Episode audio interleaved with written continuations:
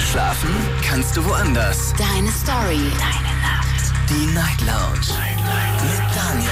Auf Big FM. Rheinland-Pfalz. Baden-Württemberg. Hessen. NRW. Und im Saarland. Guten Abend Deutschland, mein Name ist Daniel Kaiser. Willkommen zur Night Lounge. Schön, dass ihr wieder mit dabei seid, heute am 25. Januar. So schnell kann's gehen, heute ist schon Dienstag und wir haben heute ein sehr interessantes Thema, das so ein bisschen mit einem Gespräch von gestern zusammenhängt.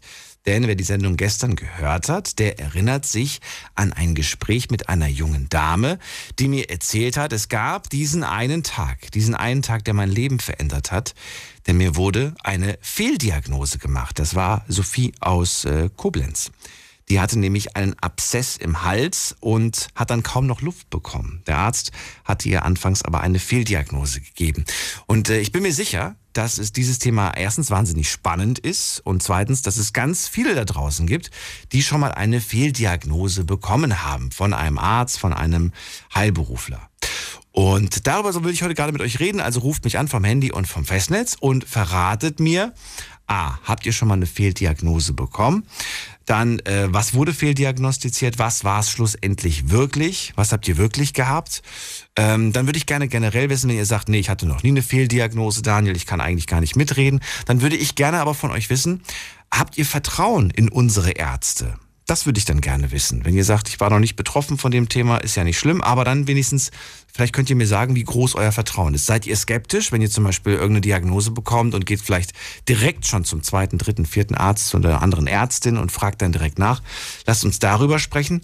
Ich habe ein bisschen recherchiert, aber leider nichts Aktuelles gefunden, denn es gab tatsächlich eine große Analyse im Jahr 2008. Ich habe nichts Aktuelleres gefunden. Schade eigentlich. Und da wurde äh, mehr oder weniger, ähm, ja, wurde quasi eine Analyse gemacht und da kam raus, 15 Prozent ungefähr sind Fehldiagnosen. 15 Prozent der Diagnosen sind Fehldiagnosen. Ungefähr. Diese Quote, äh, ja, ist ungefähr für Deutschland anzuwenden. 15 Prozent. Von 100 Diagnosen sind 15 Fehldiagnosen. Nicht unbedingt lebensbedrohlich, da muss man nicht gleich irgendwie tot umfallen. Aber es ist eine Fehldiagnose. Beruhigt euch das oder verunsichert euch das jetzt extrem? Ähm, mich persönlich, ehrlich gesagt, verunsichert es nicht, weil ich mir halt sage, äh, das ist menschlich, Irren ist menschlich und natürlich kann das passieren.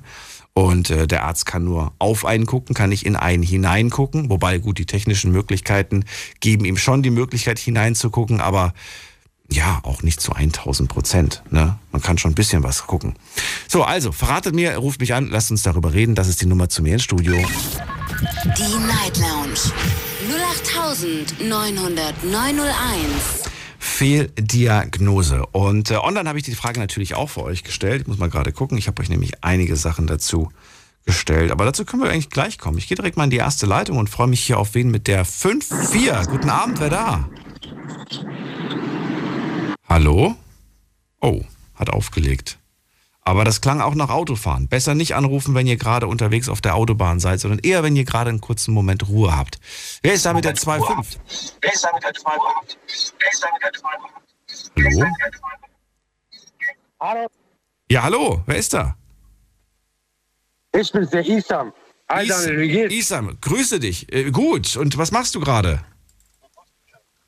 Ich bin gerade auf dem Wir waren gerade in Köln mit ein paar Freunden und jetzt sind wir wieder auf dem Heimweg nach Koblenz. Oh, du kommst aus Koblenz eigentlich. Ah, okay, cool. Isam, Fehldiagnose ist das Thema heute. Kannst du hoffentlich was mit anfangen, oder? Nein, nicht so richtig. Ich muss dir gerade ehrlich sagen, wir haben gerade das Radio eingeschaltet und da habe ich gedacht, komm, ich versuch's mal. Hat direkt geklappt. Ja, gut, dann. Ja, dann, dann verrate mir vielleicht doch mal, wenn du selbst nicht von der Fehldiagnose betroffen bist, wie groß ist dein Vertrauen in unsere Ärzte und Ärztinnen, die wir in Deutschland haben? Äh, ehrlich gesagt, eigentlich schon, schon groß. Also äh, man sagt ja immer, in Deutschland sind die besten Ärzte auf der Welt. Wer sagt das?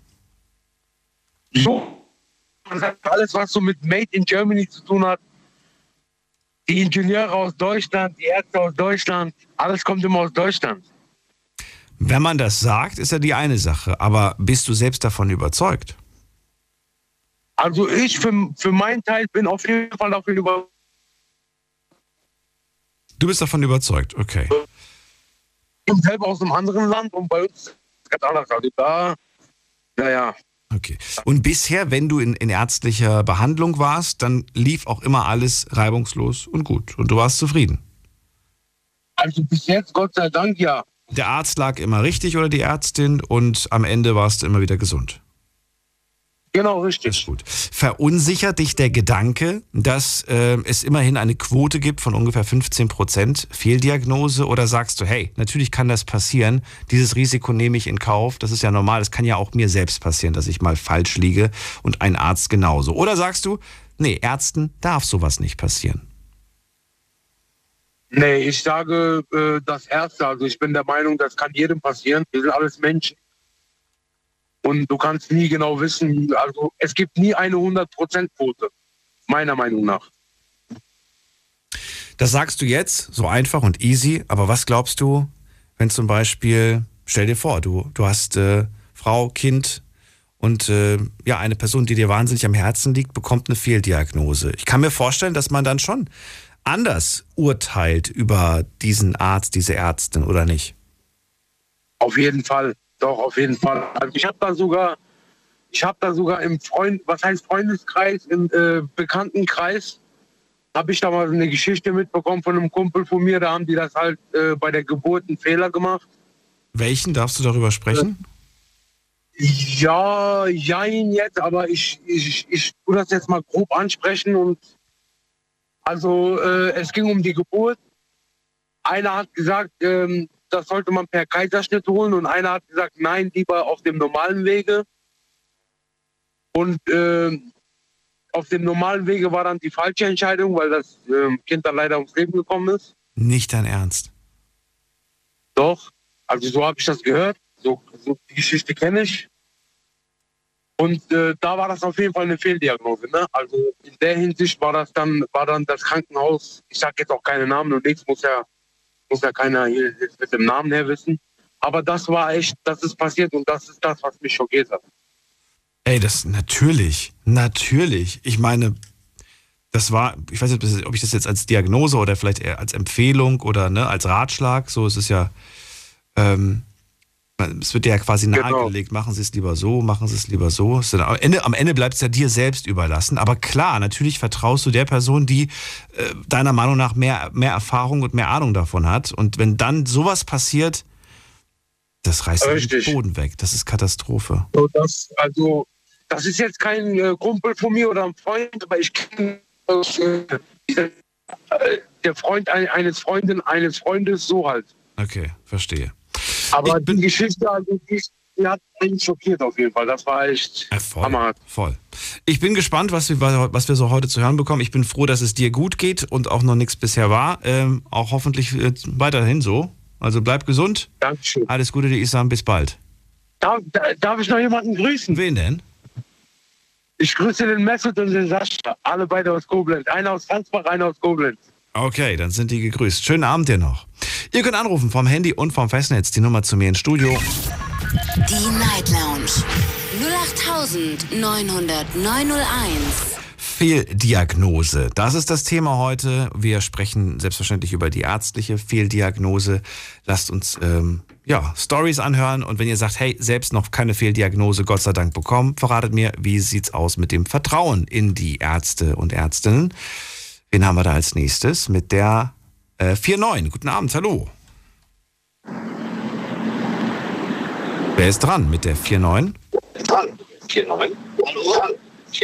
Hallo? Da hat jemand das Radio noch an und hört mich gar nicht. Dann lege ich mal auf, oder? Ja, hallo? Doch, da ist jemand. Hallo, du bist weit weg. So, ich habe ich hab, nee, ich hab nur gerade Radio ausgemacht, kleinen Moment. Ja. So, so jetzt. Gerade noch auf der Autofahrt. Fährst du vorsichtig? Kannst du jetzt Genau, reden? ja. Oder soll ich in fünf Minuten nochmal zu dir kommen? Ja, jetzt, jetzt, jetzt. So, wie darf ich dich nennen? Äh, ich würde ganz gern unbekannt bleiben, wenn es geht. Ja, wie, wie darf ich dich denn nennen? Äh, ja, sagen wir nett. Machen wir den Mehmet. Gut. Äh, aus welcher Ecke kommst du ungefähr?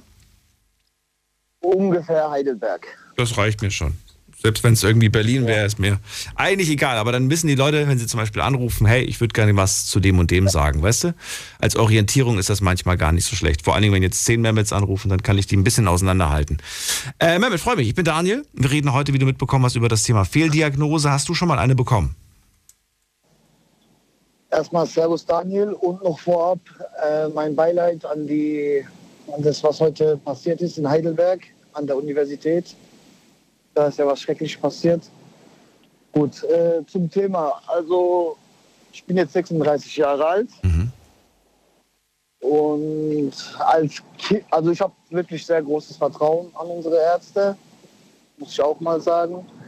Aber als Kind, ich war halt immer schon ein frecheres Kind.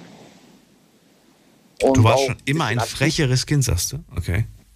Ein freches Kind, ja. Und ich war auch bisschen aktiv.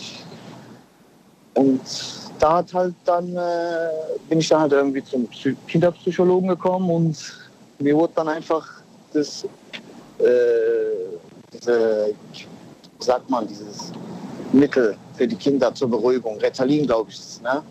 Oh, ich kenne mich wirklich nicht aus. Ja, das wurde mir damals dann einfach so verschrieben. Obwohl nicht vorher großartig getestet oder sowas, einfach nur auf irgendwas eingestuft. Und ja, heute bin ich, ähm, dann, heute bin ich 36, habe auch eine Baufirma und mit 18 wurde ich dann auch nochmal getestet auf mein IQ. Da war ich schon damals mit 140. Ja, also eigentlich habe ich sehr, sehr großes Vertrauen zu unseren Ärzten, aber in meiner Kindheit, das hätte nicht sein müssen. Du bist damals, wie du selbst sagst, du warst äh, super aktiv, bisschen aufgedreht und deine Eltern haben dich dann quasi zum Kinderpsychologen gesch- geschickt und der hat gar nicht Genau. groß irgendwie was gemacht, sondern okay, alles klar, Nee. ist wahrscheinlich das und das und dann direkt Medikamente, um dich ruhig zu stellen. Genau. Und stattdessen hast du eigentlich nur, du hast eigentlich Beschäftigung gebraucht. Du hast, du warst unterfordert, kann man fast schon sagen, ne? Hyper, hyperaktiv würde ich nicht mal sagen. Ich war halt wirklich, Nee, Hyper habe ich nicht gesagt. Ich, war- ich habe nur gesagt, du warst halt aufgedreht. ein bisschen Okay. aufgedreht. So, Ja, aber hallo, ich, ich möchte, ich möchte ein, ein, ein, ein, ein natürlich, ich würde auch lieber so ein Kind haben, anstatt so ein ganz ruhiges, in sich gekehrtes und so weiter. Genau, ja. Äh, so ein gutes Zeichen, dass das Kind gesund ist, wenn es, wenn es um, wenn es um sich, wenn es durch die Welt springt. Na gut, wie auch immer, auf jeden Fall, wie lange hast du, die, wie, wie lange standst du unter diesen Medikamenten? Oh, das müsste ich jetzt raten. Also ich denke mal, Von bis welchem so- Alter? Von welchem Alter? Nicht keine Jahrgänge, ich kann damit nichts Alter. anfangen. Von sechs Jahren oder ab wie vielen. Jahren ungefähr? Alter kann ich nicht sagen. Ich denke mal so von sechs bis, Ungefähr. bis zehn Jahre ungefähr so. Bis? Also ich denke mal bis zehn Jahre. Von zehn. sechs bis zehn. Okay. Warum plötzlich nicht mehr genommen? Weil du gesagt hast, ich habe keinen Bock mehr drauf? Oder warum hast du dann plötzlich nicht mehr? Auch, auch, auch, ja. Auch, ja? Definitiv. Natürlich, weil man hat ja auch dann irgendwann selber gemerkt, ey, du bist nicht mehr diese Person, wo du jetzt so ein bisschen, wie soll ich sagen, aktiver bist. Mhm. Du bist mehr so, Das bist auch nicht mehr du. Das, das ändert dich ja auch komplett. weil das ist wie so eine Beruhigungsdroge quasi für ein Kind. Ja. Das hätte einfach nicht sein sollen, wo ich denke, das hätte man nicht gebraucht. Vielleicht Das hat äh, letzte Woche hat das jemand angesprochen und zwar ähm, oder vorletzte Woche. Da hat jemand gesagt Fehldiagnose ADHS. Wurde früher einfach ganz schnell Genau. jedem Kind gesagt, ja, du hast ADHS. Punkt. Und äh, später hat sich herausgestellt, dass viele, viele Fehldiagnosen gestellt wurden. Und dann werden da halt Mittel und so aufgeschrieben. Mhm. Also mein Appell wäre dann zum Beispiel an Eltern, wo merken, ihr Kind ist ein bisschen aufgedreht, Mhm. nicht sofort diese, dieses Ding, diese Medikamente und sowas, auf keinen Fall, ne. Das war halt so ein Abschnitt in meinem Leben, wo ich denke, das hätte nicht sein sollen. Oder müssen. Das kann ich mir vorstellen. Ja. Heute, ähm, ja, heute bist du erwachsen. Du hast seitdem nichts mehr genommen in der, in der Art, ne? Du musstest auch nichts mehr nehmen seitdem. Nein, nein, nein, gar nicht, gar nicht, gar nicht. Wenn du heute in einer Situation bist, in der du, weiß ich nicht, Kopfschmerzen beispielsweise hast, nee, nehmen wir mal Kopfschmerzen, das ist ein einfaches Beispiel. Greifst du gleich zur Tablette oder versuchst du erstmal ohne Chemiekeule? Nee, nee. Ich bin schon jemand, wo dann gleich die Tablette nimmt. Warum? Du weißt doch selbst, eigentlich gibt es andere Ja, das Möglichkeiten. schon. Ja, aber bei mir sind die Kopfschmerzen schon, äh, ich, bei mir ist Migräne. Und Ah, okay. ähm, Das ist nochmal was anderes. ohne, ohne, Mittel, ohne Mittel geht es nicht. Okay. Okay, gut. Also Aber ja, vielleicht hätte es jetzt auch was anderes sein können, aber du bist dann schon jemand, der, der da nicht lange, lange Genau. fackelt.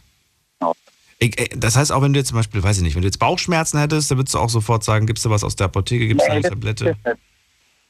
Bauchschmerzen oder so nicht. Aber bei mir sind halt wirklich die Migräne, Okay, wo ich Ja, dann gut. wirklich weggetreten und da brauche ich diese. dann habe ich mal wieder ins Ziel getroffen, dann war das die falsche Frage. um, um, ein, um ein Beispiel anzu, anzugehen. Okay, ähm, ja. Ja. dann noch die letzte Frage. Wie sieht es heute aus als erwachsener Mann? Wie groß ist dein Vertrauen in die, in die Ärzte und Ärztinnen? Ich habe wirklich sehr Vertrauen an unsere Ärzte. Wie der Kollege vorher schon gesagt hat, unsere Ärzte sind wirklich meiner Meinung nach auch hier in Deutschland die besten Ärzte. Also ist meine Meinung auch wirklich, wie seine Meinung, bestimmt schon. Ähm, ja, ich denke, man könnte schon immer beruhigt zum Hausarzt oder zu irgendwelchen anderen Ärzten gehen. Also ich vertraue denen wirklich heute. Bis damals, das war ja auch ein bisschen was von, wo ich noch Kind war, aber Ja. heute denke ich schon, dass man denen da vertrauen kann. Würdest du bei einer ernsten Sache dich immer nur auf eine Diagnose verlassen oder würdest du sagen, wenn ich irgendwie was hätte, zum Beispiel, ich mache mal ein Beispiel, das ist mal ein bisschen einfacher, stell dir vor, du gehst zu einem Hautarzt und du lässt dir ein Muttermal untersuchen und dieses Muttermal kommt dir selbst ein bisschen auffällig vor, gehst zum Hautarzt und der sagt, hm, nö, würde ich jetzt nicht behandeln. Würdest du dir nochmal eine Meinung einholen, weil du sagst, ah, ich habe trotzdem ein komisches Gefühl? Oder sagst du, ach, ich vertraue dem, der wird es ja wissen, auch wenn das Ding schon schwarz ist wie die Nacht und da Haare rauswachsen. Das als Beispiel. Wenn ich merke, der Muttermal tut mir, also der, der sieht wirklich nicht so gut aus und der Arzt hat gesagt, nee, den kann man lassen, dann würde ich zum anderen Arzt gehen. Okay, also dein Weil- Bauchgefühl kommt da doch nochmal ins Spiel. Genau, ja. Wenn, da irgend, wenn du irgendwie das Gefühl hast, das, das hat mich nicht zufriedengestellt. Genau. Okay. Das Erste, wo man dann gehen kann. Ja, es gibt aber auch Patienten und Patientinnen, muss man dazu sagen, die so lange den Arzt wechseln, bis sie einen Arzt oder eine Ärztin finden, die ihnen genau das diagnostiziert, was sie sich wünschen. Ja, das wäre dann auch, Das gibt's durchaus. Die das wechseln wäre so dann auch oft, wieder zu. Die wechseln so oft, bis sie endlich das bekommen, damit sie sagen können, ja, ich hab's doch gesagt. 30 Ärzte haben gesagt, nein, du hast nichts, aber der eine Arzt sagt dann, ja, ich glaube, ja, das, was sie gegoogelt haben, haben sie tatsächlich. so ungefähr. Das ist wieder auch so eine Sache, wo, wenn man googelt und Google fake, dann kommen auch tausend jetzt. Da wäre schon längst tot. Ja, oh Gott. Laut. Ja, das stimmt. Da wären wir alle nicht mehr da. Jetzt sind wir da und es geht, uns Gott sei Dank gut. Wir sind gesund. Mehmet, ich danke dir für deinen Anruf. Alles Gute und bis bald. Ja, auch lieber Daniel, schönen Abend noch. Gell? Bis dann. Tschüss. So, anrufen könnt ihr vom Handy und vom Festnetz. Thema heute: Fehldiagnose. Ruft mich an. Die Night Lounge 0890901. Habt ihr schon mal eine Fehldiagnose, äh, eine ärztliche Fehldiagnose bekommen? Wenn ja, welche? Was hattet ihr in Wirklichkeit oder was kam dann im, Endeffekt raus? Gestern haben wir die Geschichte gehört von äh, Sophie aus äh, Koblenz. Die hat einen Abszess gehabt im Hals, der hat ihr die Luft abgeschnürt und äh, das war richtig, richtig krass. Die wurde dann in der Nacht noch ins Krankenhaus, das musste entfernt werden. Und es war super, super gefährlich. Und ich fand das Thema oder auch diese Geschichte so spannend, dass ich mir denke, da draußen gibt es mit Sicherheit einige, die davon betroffen sind, die gesagt bekommen haben, ach, das ist nix. Und äh, am Ende war es was ganz Schlimmes. Ne? Oder vielleicht auch nicht was Schlimmes, aber vielleicht was ganz anderes, was man anfangs gar nicht für, für möglich gehalten hat. Wir gehen in die nächste Leitung. Wen haben wir da mit der äh, 7.3? Guten Abend, hallo. Hallo. Äh, hier ist Caro. Hallo, Caro. Woher, aus welcher Ecke? Hallo. Aus dem Saarland. Das ist groß. aber das... Ja, äh, aus Saarbrücken. Aus Saarbrücken, das, Saarbrücken. das können wir als Stadt Hauptstadt. nehmen. Na, riesig. Saarland ist riesig. ja, schon. Nee. Ja, ich weiß, ich glaube meistens, wenn die Leute Saarbrücken, äh, Saarland sagen, schreibe ich dann schon Saarbrücken auf, weil es meistens so ist. Aber ich, so, es leben nicht alle Saarbrückner in Saarbrücken. Nee, warte, warte. Äh, Quatsch, alle Wir machen das Saarländer in anders. Ich wohne in Saarbrücken. St. Anual. Ich bin ein Thaler-Mädchen. Okay. Caro, freue mich, dass du anrufst. Also, verrate mir, gab es bei dir auch schon mal eine Fehldiagnose? Äh, ähm, bei unserer Familie ja. Ähm, mein Dad hatte damals höllische Schmerzen im Oberarm, ist dann zu der Ärztin und die hat ihn dann mit ähm, Strom so behandelt, für den, weil der Muskel irgendwie gereizt war. Nach mehreren Wochen konnte mein Papa den Arm nicht mehr heben. Da stand er in der Küche, hat meinen Bruder umarmt, da ist ihm der Arm gebrochen. Dann wurde er dann endlich mal in die Kettchentomographie überwiesen.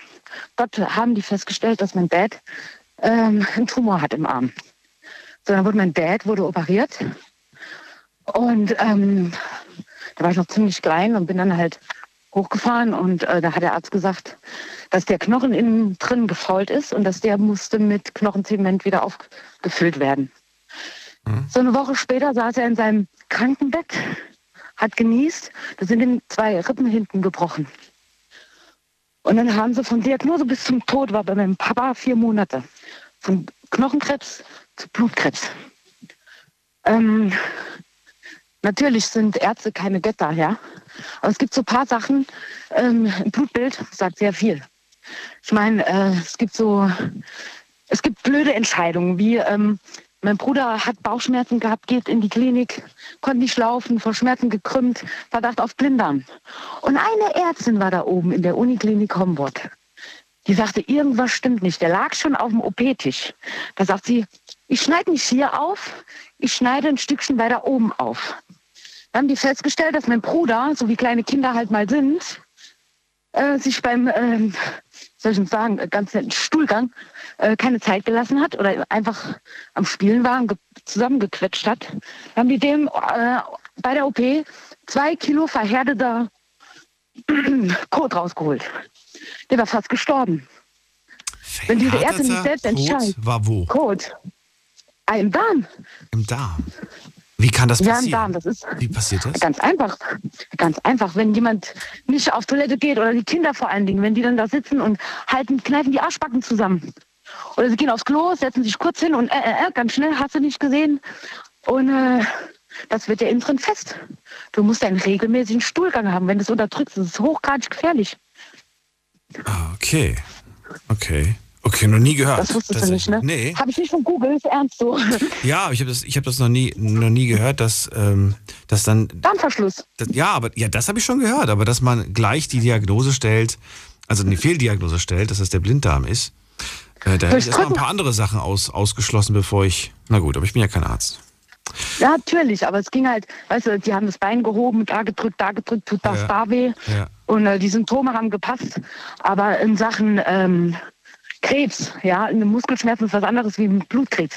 Hätte man eigentlich jetzt auf, äh, ganz kurz nochmal, bevor wir, du hast jetzt gerade schon wieder geswitcht Ja, zu deinem Papa, ähm, hätte man da nicht eigentlich, bei deinem Bruder war das, ne, mit dem, mit dem, mit, Ja. dem, mit dem Darm, hätte man da aufschneiden müssen eigentlich oder hätte ein, Mussten weiß ich sie. nicht, eine Durchspülung oder sowas gereicht? Nee, nee, also er lag ja, er lag ja schon im OP Ja, äh, in Narkose und war ja eigentlich wollten die den Blinddarm rausholen. ja. Da hat er aber ähm, den Darm, äh, also rechts neben dem Bauchnabel, eine ähm, daumendicke Narbe, die so groß ist wie ein Zeigefinger, hat er da am Bauch, wo sie den Darm haben, mussten aufmachen, alles rausholen. Krass. Da hatte der nochmal langsam gelernt, essen und so weiter, ne? weil das ist ja, dein Darm ähm, gehört zwar zu dir, aber hast in dem Moment nichts mehr mit dem zu tun. Ne? Ja, ja, verstehe, verstehe. So, zurück zu deinem Dad nochmal ganz kurz. Also, das finde ich natürlich auch eine heftige Fehldiagnose. Ähm, aber hab sowas ähnliches schon mal gehört, dass man mit einem Schmerz im Arm plötzlich äh, kam was ganz, ganz Schlimmes, nämlich ähm, anfangs erstmal wurde der Schmerz mit EMS behandelt, also mit Stromimpuls, ne? Äh, Ich glaube, es ist EMS, wenn ich mich nicht irre. So, und dann irgendwann eines Tages brach der unter ein bisschen Druck. Die Diagnose, die dann getroffen wurde, ist, ach, da ist anscheinend ein Tumor, der den Knochen zum Faulen gebracht hat. Genau. Hat man dann auch an dem Tag, als das dann rausgefunden wurde, schon die Diagnose Blutkrebs gestellt? Nee, nee, die kam später. Die kam später. gibt ja verschiedene so, äh, Arten von Leukämie. Ne? Ja. Mein, meiner Mutter, ihr Lebensgefährte, der hat Leukämie, der kann damit leben durch Medikamente. Aber mein Dad, das war chemomäßig. Ich habe Weißt du, es ist so krass, wenn du deinen Papa, dein Hero, dein Papa, ja, dein, dein Felsen der Brandung, egal wie alt, ich bin heute sechs, ich werde 35 Jahre alt, egal wie alt ich werde, trotzdem ist immer noch mein Dad so zerbrochen und kaputt vor mir. Die Haare ausgefallen, so grau, geworden, dieses Hilflose und dieses, der wusste auch genau, dass er stirbt. Mein Papa wusste, dass er stirbt und das ist so schlimm. Ich traue mich gar nicht zu fragen, aber ich glaube, die Antwort Doch, kennen du wir. darfst. Dein Papa ist nicht Was mehr denn? da. Nein, schon lange nicht mehr. Der ist mit 45 gestorben. Der hat seine Enkel, sein Enkelkind nicht erlebt. Ich war ein pubertierendes Arschloch. Also ich konnte nichts mehr gut machen. Ne? Und da gebe ich bis heute den Ärzten die Schuld. Hm. Der Oberarzt hat mich noch nach Hause gefahren. Oh, wir tun alles, wir tun alles. Ich meine, klar, es sind Menschen keine Götter.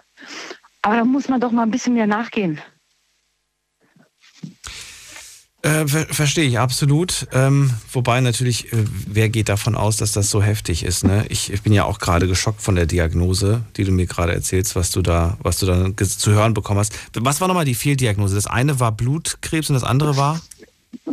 Blinddarm, Verdacht auf Blinddarm.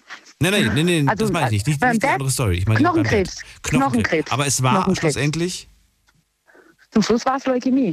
Das ist ja erst aufgefallen. Also der hat ja, wie gesagt, beim Umarmen vom Bruder ist der Arm gebrochen. Der saß im Bett, hat genießt, sind hinten zwei Rippen gebrochen. Ja.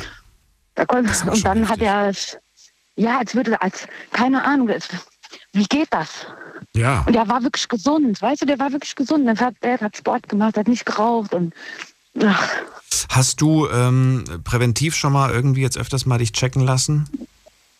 Äh, ja, aber auch, weil ich, ähm, ich weiß, also ich hatte mit ähm, Gebär Gebärmutterhalskrebs ziemlich viel Stress bis vor ein paar Jahren. Oh, okay. Und ja, und weißt du, es gibt Menschen, ähm, es gibt Sachen, die werden halt erst später, erst später mal erforscht. Ja, das dauert halt ein paar Jahre, bis die Leute da ein bisschen, die, die, die Medizin ein bisschen schlauer ist. Aber andere haben, da, haben sehr darunter gelitten vorher, bis die Medizin so weit war. Das stimmt. Äh, da hatte ich eine Frauenärztin, die war Alkoholikerin, hat eine Fehldiagnose gestellt und hat mich ewig lang rumlaufen lassen, bis ich zum richtigen Gynäkologe gekommen bin. Und der hat mir auf Deutsch gesagt, den Hintern gerettet. Ne? Womit hat er, womit hat er dich gerettet? Indem er, indem er ähm, die, die, Ursache, die Ursache gesucht hat und mich äh, sofort in Behandlung geschickt hat und zur Operation. Wahnsinn. Ja. Ihm hast du zu verdanken, dass du heute da bist. Dem habe ich, das ist der Dr. Tresen in Saarbrücken. Das ist der beste Gynäkologe, den es gibt, menschlich halt. Ja, der ist speziell, aber der Mann war wirklich, ähm, ja, wenn er Frau wäre, hätte er einen Strauß Blumen gekriegt, weißt du? Der geht bald in Rente. Was mache ich denn dann?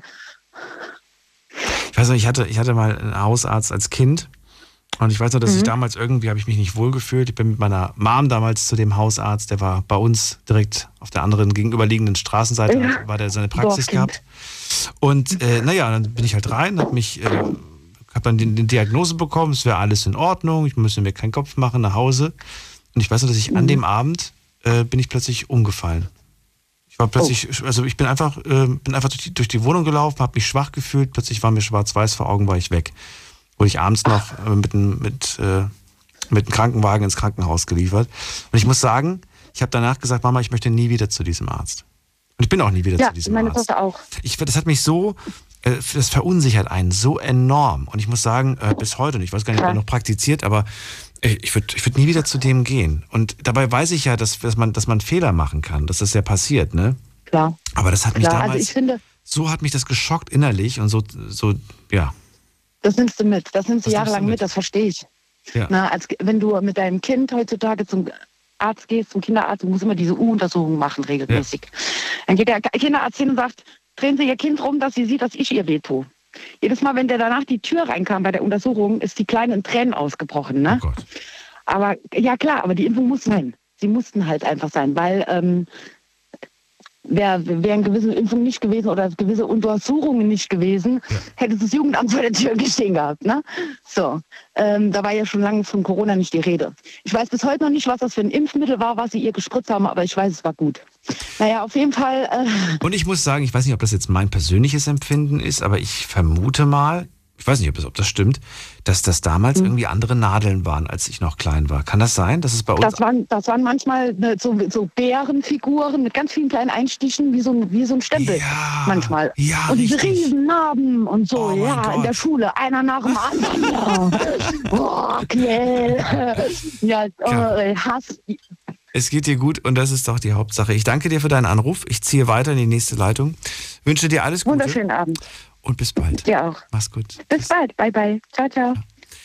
So, Anruf von Mandy vom Festnetz. Fehldiagnose unser Thema heute. Die Night Lounge 08900 901. So, am längsten wartet hier wer mit der 06. Guten Abend, wer da? Hallo? Hallo. Ja, hier bin ich jetzt dran? Ja, wie darf ich dich nennen? Ja, Lothar. Lothar, Ja, hallo, Daniel. dich. Ich freue mich. Woher? Aus welcher Ecke? Ja. Ich hier bin hier auf der Arbeit, hier äh, Kirche am Bolanden. Ich bin Wachmann und sitze hier auf dem Feld und bewache Windmühlen. Echt jetzt? So, Wirklich? ja, Und ja. jetzt gerade draußen? Also nee, du bist irgendwo drin im Auto. Ich sitze im, sitze im Auto. So, Schön das da warm. jetzt. Okay, Ja, gut. Schön, ich freue mich. Also Luther, du hast ja mitbekommen, wir reden heute über Fehldiagnose. Hast du eine gestellt Ja. bekommen? nein, selber nicht. Allerdings ja, ich äh, hatte selber schon einen Herzinfarkt und hier eine Bypass-Operation und hier äh, so und hier ist also so, dass jetzt die Behandlung, die dann daran anschloss, war mehr oder weniger so, dass das hier äh, äh, ja, das ermöglicht mir jetzt hier mit meiner Krankheit zu leben. So, das hier ist einfach hier äh, so und dann, äh, das ist also auch das, was ich da jetzt irgendwie hier, äh, also ich, ich betrachte das so, dass da jetzt unsere ganze Medizin, das ist hier vom System her, ist das einfach äh, falsch, was sie da machen. Ja, das geht, geht also nicht darum, jetzt die Leute zu heilen, ja, sondern hier, äh, jetzt hier, die, das äh, geht darum, dass die Leute mit ihrer Krankheit leben können. So, so sehe ich das. Und hier, das liegt äh, meiner Meinung nach daran, dass er jetzt ein Arzt nicht nur ein Arzt ist, sondern gleichzeitig natürlich auch Geschäftsmann. So eine Praxis ist sehr teuer. Und hier, wenn man da jetzt irgendwie das alles bezahlen will, viele Angestellte und jetzt irgendwie, ich weiß nicht, was eine Praxis kostet, aber da mit einer Million kommt man da, glaube ich, nicht hin. Und dementsprechend wenig Zeit haben die natürlich auch pro Patient. Äh, und hier, äh, ja, und äh, das, ja, und die brauchen dann eben so und so viele Patienten, damit die das überhaupt alles bezahlen können. So viel ich weiß, war es früher so, dass hier ein Arzt in die Augen geguckt hat. Das war so Iris-Diagnose und ansonsten dich gefragt hat, wie der Stuhlgang ist, wie es zu Hause so ist und hat dann daraufhin die Diagnose gestellt. Weil es ist nicht eben nur alles körperlich, sondern es ist also auch eine Frage ja, äh, äh, deiner Lebenssituation. Ja. Äh, Hast du viel Stress? Ja, hast du da jetzt irgendwie jetzt hier so, jetzt hier, sei es auf der Arbeit oder in der Familie oder so, wirkt sich das natürlich auch aus. Ja, also ist also auch eine Frage jetzt irgendwie da, äh, jetzt inwieweit du da jetzt ausbalanciert bist. Und äh, das, äh, glaube ich, ist ein ganz wesentlicher äh, Part bei der ganzen Geschichte und das wird völlig außer Acht gelassen. Sondern da wird ja jetzt, also du gehst halt zum Arzt, der fragt eben kurz, welche Symptome. Ja, dann hier wird da Blut abgenommen, vielleicht wirst du noch geröntgt und hier ansonsten da jetzt irgendwie ein Fachgutachten eingeholt auf irgendeinem einem, einem Facharzt und daraufhin entscheidet er dann. So, ansonsten glaube ich, dass da jeder Arzt, der kennt sich da aus mit 20, 30 Krankheiten, die eben geläufig sind und alles, was ein bisschen spezieller ist, da hat er keine Ahnung von. So, also da jetzt. Also verstehe ich dich jetzt richtig. Dein konkreter Vorwurf ist so, ähm, also wenn ich es richtig verstanden habe, dass man heutzutage zum Arzt geht und dann werden erstmal super viele Diagnosen, nicht Diagnosen, sondern super viele Untersuchungen gemacht, die erstmal richtig viel Geld kosten. Richtig? Und das Ja. ist erstmal so die Masche. Erstmal irgendwie alles Mögliche, alles Mögliche zu machen, was irgendwie möglich ist, damit man irgendwie ordentlich erstmal Geld verdient hat. Und man, Ja, ist ja so, wenn, wenn man jetzt einfach mal, jetzt einfach um eine Zahl zu nennen, jetzt hier, wenn so ein Arzt da so 50, 60 Patienten haben muss am Tag, Ja. damit er da überhaupt verbieten kann. Und sich da jetzt hier äh, mit jedem hinsetzen würde und erstmal jetzt sich eine Viertelstunde anhören würde, was da jetzt hier irgendwie, äh, ja, wie es dem da geht, in welchem Umfeld lebt er jetzt irgendwie, hat er, ja, so. Also, dass man, dass er sich überhaupt eine Vorstellung äh, machen kann von der Lebenssituation, in der sich der Patient befindet. Das kann der gar nicht. Dann könnte der gar nicht die Menge an Patienten behandeln. Ja. Also das ist, das, das ist äh, falsch, meiner Meinung nach.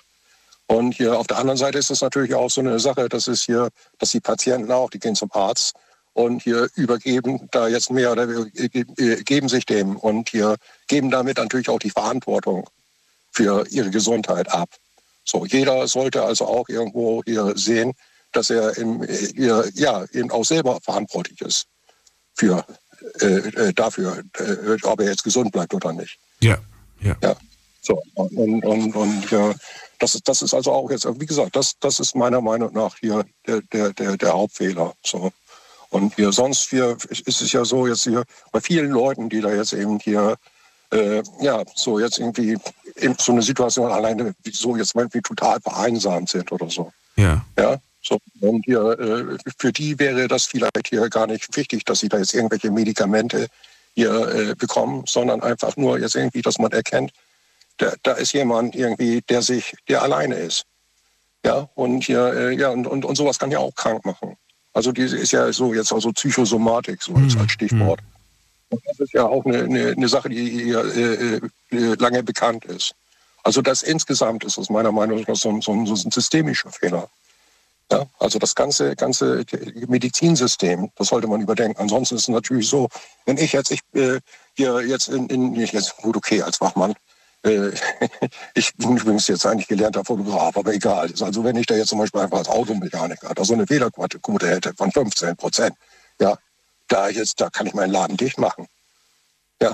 Ja, so, das ist ja so, wenn da jetzt also 15 Prozent für Fehldiagnose, finde ich total erschreckend. Das ist eine, das ist eine statistische Fehl, ne? Die 15 Prozent. Das darfst du jetzt nicht auf jeden äh, Arzt und jede Ärztin anwenden. Das sage ich nicht. Ist aber so, dass jetzt also da jetzt auch statistisch ist. Es ist ja so, dass es gibt, gibt natürlich gibt es gute und schlechte Ärzte, wie es in jedem anderen Beruf gute und Ich Ärzte- sagen, ich wollte gerade sagen, das gibt's ja in jedem Beruf. Das, also das hier äh, sehe ich also auch so. Ne? So, ansonsten ist es natürlich so, dass jetzt also insgesamt betrachtet sind 15 Prozent Fehldiagnose ist ein, eine, beeindruckend, äh, eine ein- beeindruckende Zahl und sollte darauf hinweisen, dass da irgendetwas nicht richtig läuft. Es geht ja schließlich um die Gesundheit. Und wenn ich jetzt, also jetzt die Fälle, die jetzt gerade waren, ja, das, das, das darf ja gar nicht sein. Ja, so, und das ist jetzt zum Beispiel so ein, wie, diese Geschichte da mit dem Tumor. Ja, oder auch da jetzt was wie mit diesem Narbenverschluss. Ja, wenn man da jetzt eine Röntgenaufnahme gemacht hätte, hätte man das gefunden. Ja, also jetzt irgendwie, also, also jetzt irgendwie, ja, also das ist das. Und wenn man sich da jetzt unterhalten hätte, dann wäre man da vielleicht auch drauf gekommen, dass er da irgendwie da Probleme hat mit seinem Stuhl. ja. Vielen, vielen Dank. Ich, hab, ich fand es interessant, das mal aus dieser Sicht irgendwie zu hören. Ähm, danke dir für deinen Anruf. Ja, bitteschön. So, ich höre euch ja gerne Gute. weiter. Und ja, Ja. vielleicht bis irgendwann mal wieder. Ja, danke. Ciao. Ja, so, Man muss den Leuten auch mal zuhören und nicht gleich irgendwie alles Mögliche diagnostizieren bzw. untersuchen. Manchmal hilft es einfach nur zuzuhören. Das ist äh, Lothars Meinung und äh, ich finde durchaus äh, gar nicht mal so schlecht. Wie seht ihr das? Ruft mich an, lasst uns darüber diskutieren. Die Night Lounge 0890901. So, wer muss als ne nee, wer, wer muss, wer, wer darf als nächstes dran? Muss man gerade gucken. Ähm, da ist jemand mit der 9-0. Guten Abend. Hallo, wer da? Wer hat die 9-0? Da spricht keiner. Dann legen wir auf, oder? Ja, legen wir auf. Gehen wir in die nächste Leitung mit der 08. Wer hat die 08? Hallo. Hallo Daniel, grüß dich, Osan hier Osam, aus welcher Ecke? Aus NRW, Düsseldorf. Aber Düsseldorf. zurzeit bin ich in Frankfurt. Echt jetzt? Was machst du hier? Äh, ich bin Berufskraftfahrer, Ach so. Luftfracht, LKW. Okay, das ist beruflich quasi in der Gegend unterwegs. Genau. Schön. Ähm, ja, gerade gehört den äh, Lothar. Ich würde auch gerne ganz kurz nur die Frage an dich stellen. Findest du, dass heute auch schnell viele Untersuchungen gemacht werden, die erstmal viel Geld kosten und äh, ja, anstatt einfach irgendwie sich vielleicht auf die auf die, ich will jetzt nicht sagen Schulmedizin, ich weiß nicht, wie das jetzt, du weißt, wie ich das meine, dass man einfach erstmal viele Diagnosen, viele, viele Untersuchungen macht, es kostet alles viel Geld, da wird Röntgen gemacht, Röntgen kostet Geld, das und das und das wird gemacht und vielleicht hätte man das gar nicht alles machen müssen. Wie siehst du das? Also ich finde schon, dass ein Arzt sich äh, für den Patienten schon Zeit nehmen sollte, Ja. mit dem Patienten auch die Untersuchung erweitert angehen sollte, weil man weiß ja nie, ein menschlicher Körper ist schon was Kompliziertes. Ne? Das wissen wir alle, glaube ich. Und ich sag mal, klar, wenn man jetzt früher geröntgt hätte ja, und könnte man vielleicht irgendetwas vorbeugen oder etwas schneller handeln. man sollte die Untersuchung schon alle machen. Ja, aber auch mal sich die Zeit nehmen, mit dem Patienten hinzusetzen und zu sagen, okay, äh, haben Sie Probleme, Stress, äh, wodurch kann das entstehen, warum passiert das immer wieder erst dann. Man sollte sich halt die Zeit nehmen. Jetzt ist es ja so, das hast du mit Sicherheit auch schon mitbekommen, ähm, Ärzte gerade zum Beispiel von Kassenpatienten, nicht privat, sondern Kassenpatienten, ne? Äh, die kriegen so einen Pauschalbetrag, wenn du da vorbeigehst bei deinem Hausarzt. Und äh, wenn da jetzt jemand sitzt und der redet da 45 Minuten mit dir, dann kostet dich das im Prinzip Kohle.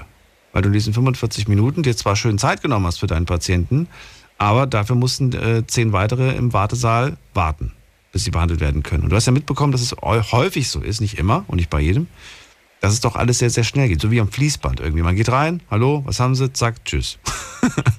Wo sind Ja, noch die Ärzte, die mit dir noch wirklich in Smalltalk führen, die noch irgendwie ja, sich so ein bisschen auch mit dir in deinem, deinem, deinem Leben vielleicht beschäftigen und dann ähm, vielleicht sogar herausfinden, dass du das und das haben könntest. Das, das habe ich schon lange nicht mehr erlebt. Ja, ich auch nicht. Ich, äh, ich bin ehrlich zu dir, ich gehe gar nicht mehr vernünftig zum Arzt. Da kannst du äh, meine Frau fragen. Die zwingt mich auch immer wieder und sagt, ey, komm, geh mal zum Arzt, mach das mal, lass dich mal untersuchen. Aber wofür? Ne? Ich merke äh, an meinem Körper, okay, ich bin soweit fit. Klar, man hat hier mal, da mal ein bisschen Schmerzen. Dann ruht man sich ein bisschen länger aus oder macht ein bisschen Sport, geht spazieren. Wenn man merkt, okay, das tut jemandem gut, isst was Warmes oder sonst was. Weil ich bin halt enttäuscht von unseren Ärzten. Ich war vor, lass mich nicht lügen, vor drei Wochen oder so, viermal, also das war, das hat an einem Donnerstag angefangen bei meiner Frau, die hatte Zahnschmerzen. Wir sind viermal zu einem Notklinik quasi gefahren in Düsseldorf.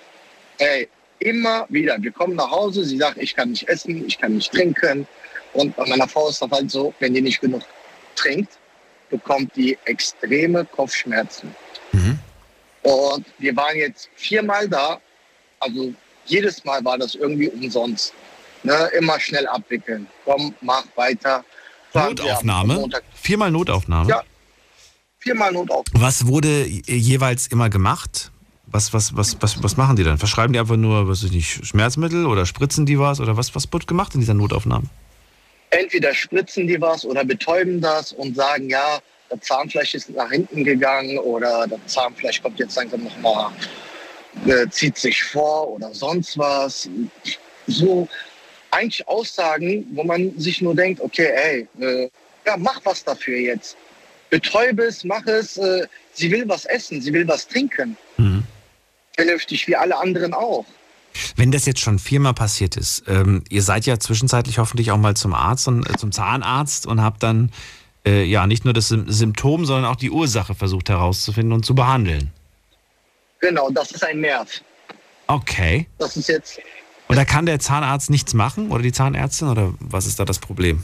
Also das war jetzt bei uns, wir haben jetzt unseren Zahnarzt vor kurzem gewechselt Mhm. und bei dem, den wir jetzt, äh, wo wir jetzt gerade behandelt werden, da sind wir eigentlich relativ froh, da ist ein junger Herr und der ist flott, der weiß, was er macht und äh, wir sind bei dem komplett zufrieden. Also wie gesagt, wir waren Donnerstag in der Notaufnahme, Freitag, Samstag und Sonntag. Bis wir, also am Montag war sie dann äh, beim, bei dem Zahnarzt.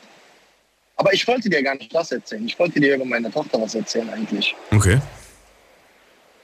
Äh, meine Tochter kam 2020 auf die Welt. Die war ein Frühchen. Die ist zweieinhalb Monate früher geboren. Und äh, ja, wir sind zum ersten Mal jetzt halt Eltern geworden. Das war alles schön. Äh, war natürlich alles mit Komplikationen. Und wir sind, also meine Frau ist jeden Tag, nachdem die aus dem Krankenhaus raus ist, jeden Tag meiner Tochter besuchen gegangen. Ne? Und das mehrere Stunden. Ich habe damals einen anderen Job gehabt und äh, da hatte ich eine Frühschicht, bin dann anschließend bis zum Abend, äh, nach dem Feierabend bis zum Abend, bis wir also da weg mussten, bin ich wieder nach, äh, sind wir halt da geblieben. Ja, und eines Tages waren wir da und da war eine Praktikantin, die wollte meiner Tochter irgendwas anderes spritzen. Die sollte, glaube ich, Paracetamol bekommen und die wollte meiner Tochter Ibuprofen spritzen. Und das war eine Praktikantin. So, die Schwestern äh, beschäftigen sich vielleicht mit anderen Kindern, habe ich auch Verständnis für, kein Problem. Aber das soll jemand machen, der äh, sowas gelernt hat. Mhm. Ich mein, Und nicht ich- irgendeine Person, die gerade in Ausbildung ist oder ein Praktikum macht. Wobei spritzen dürfen Praktikanten eh generell nicht. Das ist also unwahrscheinlich, dass es eine Praktikantin war. Entweder war das eine Spritze oder irgendwas, was die, äh, die hatten eine Lambda-Sonde gehabt. Das wird irgendwie durch die Nase reingeführt oder durch den Mund, war das, meine ich. Okay. Und dann äh, ist das, musst du dir das vorstellen, wird einfach so oben dran gehangen Mhm. und das läuft dann durch die Ma äh, Lambda-Sonde in den Magen, glaube ich. So, irgendwie sowas war das. Ich kenne mich da jetzt nicht aus. Auf jeden Fall, wir haben einen Schreck bekommen seit Tag eins, seitdem meine Tochter jetzt auf der Welt ist, wir hinterfragen alles. Das glaube ich. Spritze. dir. Eine Spritze hinterfrage ich. Wofür ist es gut? Muss die es bekommen oder kann sie das auch so irgendwie, äh, wird die auch so wieder gesund? Und da haben wir Pärchen kennengelernt aus äh, Oberhausen, die Ecke. Also das passiert alles in Düsseldorf, im Krankenhaus. Wir haben uns da mit dem befreundet und hat, äh, die haben zehn Jahre keine Kinder bekommen und dann hatten die Zwillinge, Mädels bekommen. Mhm. Und ja, dann waren wir irgendwann in so einem Elternzimmer nach zwei oder drei Wochen, weiß ich gar nicht mehr. Und äh, ja, eines Tages ging ich halt nach dem Feierabend zu Hause meine Frau abholen, bin mit der dann ins Krankenhaus und den, den, den wir dort kennengelernt haben, der kam auf uns zu, komplett rot im Gesicht, Augen extrem rot. Ich sag, äh, was ist passiert? Warum, warum siehst du so aus? Also kaputt habe ich den schon erlebt, so ohne Schlaf oder sonst was. Da sieht der anders aus. Aber so, also ich kann das nicht beschreiben. Da sage ich, was ist passiert? Der sagt, ey, frag nicht, ich musste gestern meine Tochter wiederbeleben. Das ist ein Pärchen, was gerade frisch Eltern geworden sind. Mhm. Ja, frisch. Und er schreit da im Raum rum, dass keiner so sowas nicht ernst nimmt und direkt hinrennt und macht und tut. Musste er, der gar keine Erfahrung hat, seine Tochter wiederbeleben. Ich kann mir gar nicht vorstellen. Also ich, hab, ich bin einer, ich bin vorsichtig, ich bin ängstlich. Ich gehe, äh, ich versuche klar zu denken in dem Moment, aber manchmal überrumpelt sich das. Und da bist du nicht klar im Kopf, dann willst du einfach nur reagieren. Mhm. Genauso wie bei meiner Frau. Sie- Ich habe ihren äh, Puls gemessen äh, und äh, dann habe ich alle zehn Minuten nachgemessen, bevor die Kleine kam. Mhm. Und zuletzt war das irgendwie zu 199 zu 165 oder 35, irgendwie sowas. Ich habe direkt äh, Notruf gewählt, ne? die kamen und die, sagen, die haben gesagt, Herr Demir, äh, wir haben richtig gut gehandelt. Also das äh, war sehr wichtig. Also ein bisschen später könnte die ganze Sache etwas anders ausgehen. Ne? Also ein paar Minuten entscheiden wirklich, da habe ich ge- gesehen, gemerkt, ein paar Minuten entscheiden über Leben und Tod. Sekunden, noch nicht mal Minuten, Sekunden. Manchmal ist es ganz gut, auf seinen eigenen Instinkt da auch zu hören. Definitiv. Vielen Dank für diese vielen Stories. Ich habe nur eine erwartet, aber dann doch so viele bekommen. Ich danke. Und ja, ich bleib gesund. Dir und deiner Frau alles Gute. Und Dankeschön, Dankeschön. bis irgendwann mal wieder. Bis irgendwann, wünsche einen schönen Abend Alles noch. Gute dir. Ciao. Danke, ciao. Anrufen vom Handy vom Festnetz. Fehldiagnose ist das Thema heute. Möchte von euch gerne hören. Habt ihr schon mal eine ärztliche Fehldiagnose bekommen? Und wenn ja, was wurde diagnostiziert? Was war es in Wirklichkeit? Wie fühlt ihr euch jetzt im Nachhinein? War es vielleicht nichts nichts Gravierendes, nichts Schlimmes, nichts äh, Lebensgefährliches und ihr sagt, hey, das kann passieren?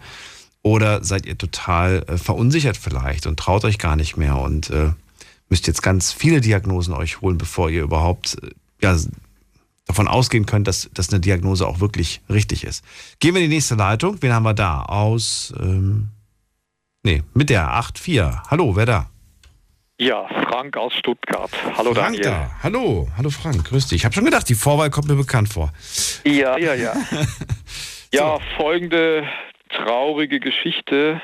Wir hatten einen Verwandten, der sich nicht gut gefühlt hat. Den hat man dann zu seiner Schwester gebracht und in deren Familie einquartiert. die hatten alle Darmgrippe. Dem ähm, bewussten Verwandten ging es immer schlechter. Man hat einen Arzt geholt und der hat dann bei ihm auch eine Darmgrippe diagnostiziert. Dann ging es dem Mann aber immer noch schlechter. Man hat einen anderen Arzt dann herbeitelefoniert. Der hat gesagt, Blinddarm sofort ins Krankenhaus. Aber da war es schon zu spät. Ja, der Mann ist dann gestorben. Es war der Blinddarm? Das war der Blinddarm und der Mann ist dann an Blinddarmdurchbruch gestorben, ja. Und das ist, ähm, das ist, das ist irreparabel. Das ist, wenn das passiert, ja. ist ja. vorbei. Ja. Das ist eine innere Vergiftung, ne, glaube ich, die man sich in dem Moment dann zuzieht. Ich weiß es nicht genau, aber der Blinddarm ist wohl geplatzt und was ich was da genau im Körper passiert, ja, das war schon Infektionsgrad tragisch. allerhöchsten. Wie darf ich, darf man, ich weiß, du hast das anonymisiert extra, weil das nicht bekannt sein soll, aber verrat mir, wie alt die Person war. Die war keine 40. Oh, okay. Man hätte den Arzt natürlich belangen können, weil in der Familie, in der er aufgenommen wurde, war der, das Familienoberhaupt hat in der Pathologie gearbeitet. Also man hätte den Leichnam natürlich obduzieren können und den Arzt zur Rechenschaft ziehen, aber das hätte äh, den Verwandten ja auch nicht mehr lebendig gemacht und darum hat man das ähm, gelassen. Das Ganze war vor 50 Jahren, da haben die Ärzte noch Hausbesuche gemacht. Mhm aber hatten wahrscheinlich noch mehr Zeit als heute, also standen nicht so unter Druck. Aber natürlich ist die Versuchung groß, wenn die ganze Familie an Darmgrippe leidet, dann auch zu sagen, na, der hat auch Darmgrippe. Aber vermutlich hat man den doch schlampig nur untersucht, ja. Welche, du hast gerade das Thema Zeit angesprochen, welche Erfahrungen hast du äh, heute gemacht? Ich weiß nicht, wie oft du zum Arzt gehst, aber wenn du mal beim Arzt oder bei der Ärztin bist, äh, ist das, ist das ein sehr schneller Besuch? Ist das sogar vielleicht dir recht, wenn das einfach nur zack rein, raus? Ich will ja auch nicht wirklich so viel Zeit da drin verbringen.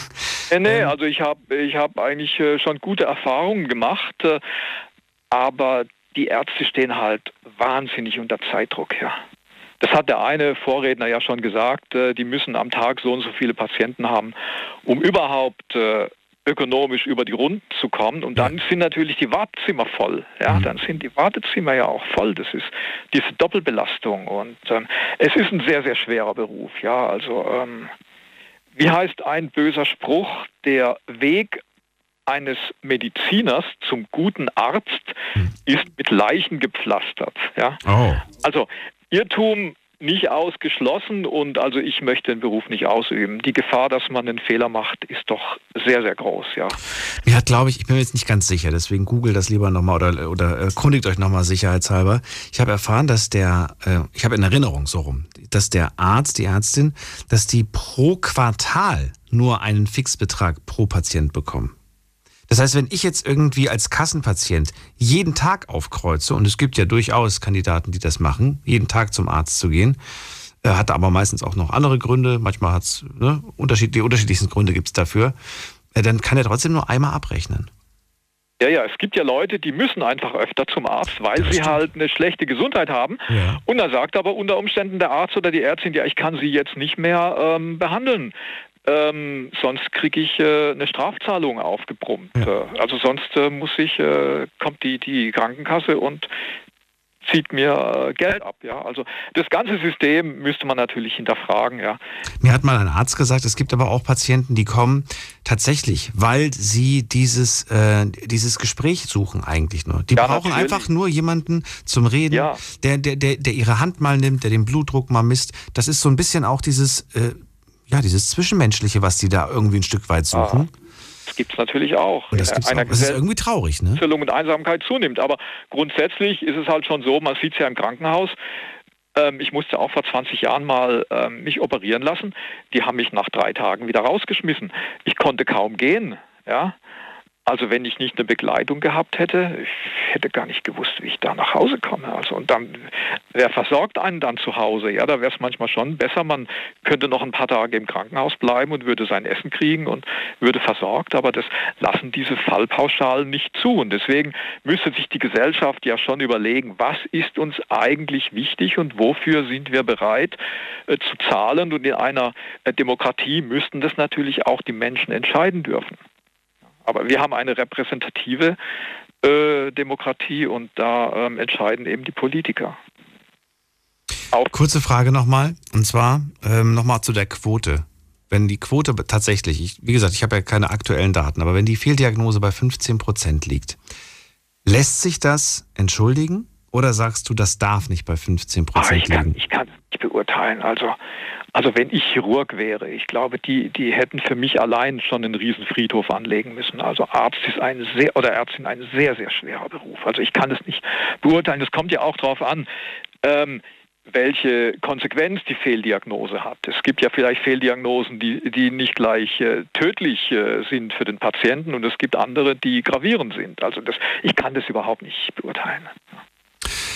Okay, und dann vielleicht aber noch, ähm, ich, ich, wollte, ich wollte deswegen dich fragen, weil ich es ja auch nicht beurteilen kann, ich bin ja auch kein Arzt, aber ähm, mich, mich verunsichert das tatsächlich überhaupt nicht, weil ich, weil ich weiß, dass das halt menschlich ist, dass wir alle Fehler machen. Und ich mir halt auch andererseits denke, wir machen so unglaubliche Schritte in der Medizin was früher noch als Todesurteil galt, was weiß ich, ja, ja. irgendeine eine, eine, eine ganz kleine Sache, wo du heute irgendwie tatsächlich, was, was weiß ich, da kriegst du irgendwie eine Spritze oder, oder eine Tablette und dann hast du das nach drei Tagen auskuriert. Ja. Und früher war das ein Todesurteil. Und insofern bin ich sehr glücklich, A, in dieser modernen Welt zu leben und ich lebe damit ganz gut. Deswegen wollte ich auch ja, deine Einschätzung und dein ja. persönliches Gefühl hören. Ja. Es sind aber auch Dinge verloren gegangen, hört man immer wieder im Laufe der Jahrzehnte.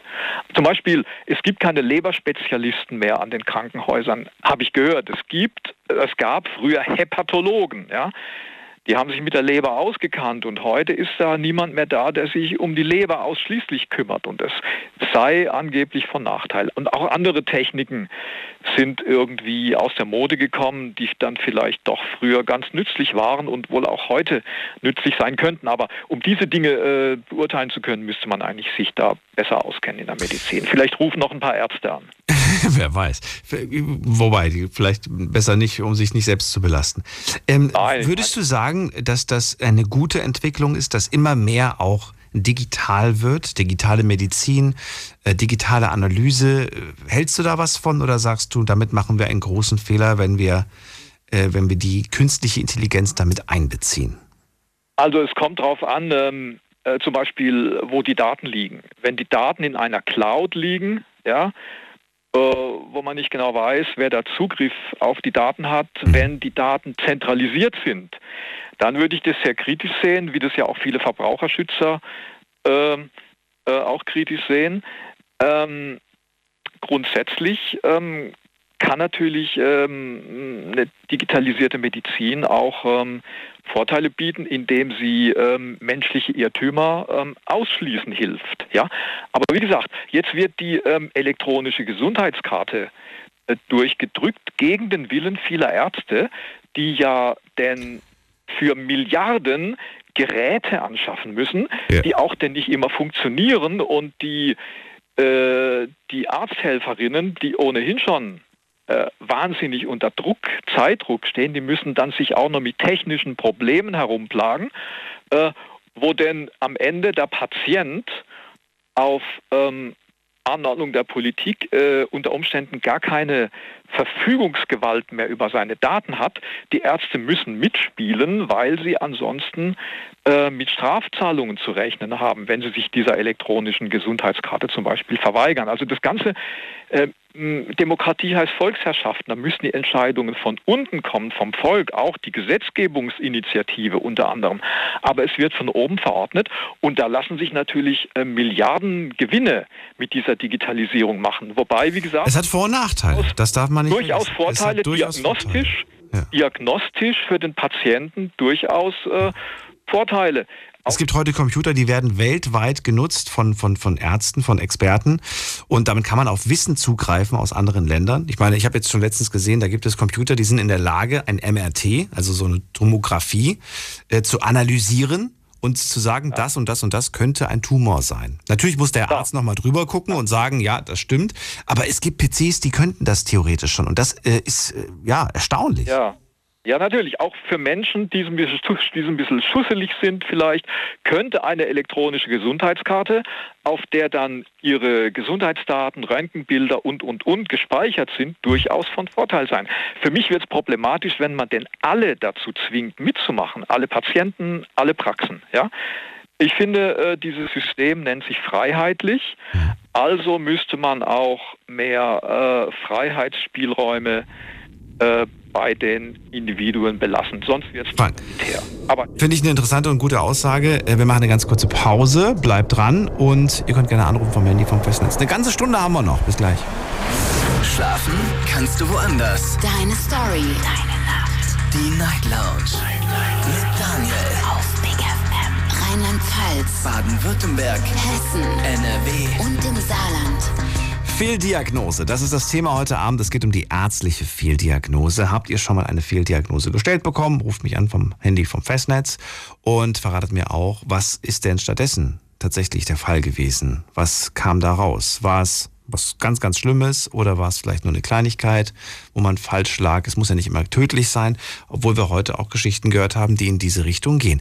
Frank sagt gerade, es bringt Vorteile, ja, Dinge zu digitalisieren. Man kann das Wissen teilen und so weiter. Man kann äh, ja, Fehldiagnosen vermeiden. Auf der anderen Seite äh, hat es auch Nachteile. Zum Beispiel, wenn man, ja, wie sagst du, wenn man die Karten, nee, wie war das nochmal? Wenn, wenn die äh Patienten nicht mehr selber entscheiden dürfen, was nicht. mit ihren Daten passiert.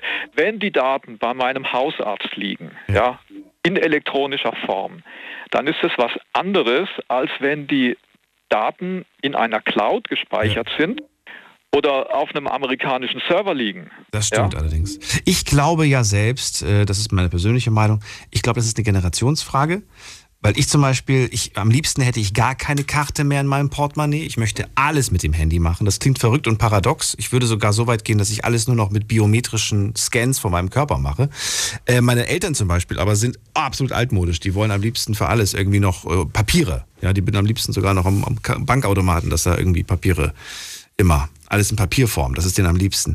Und ich glaube tatsächlich, dass das eine Generationsfrage ist. Was meinst du?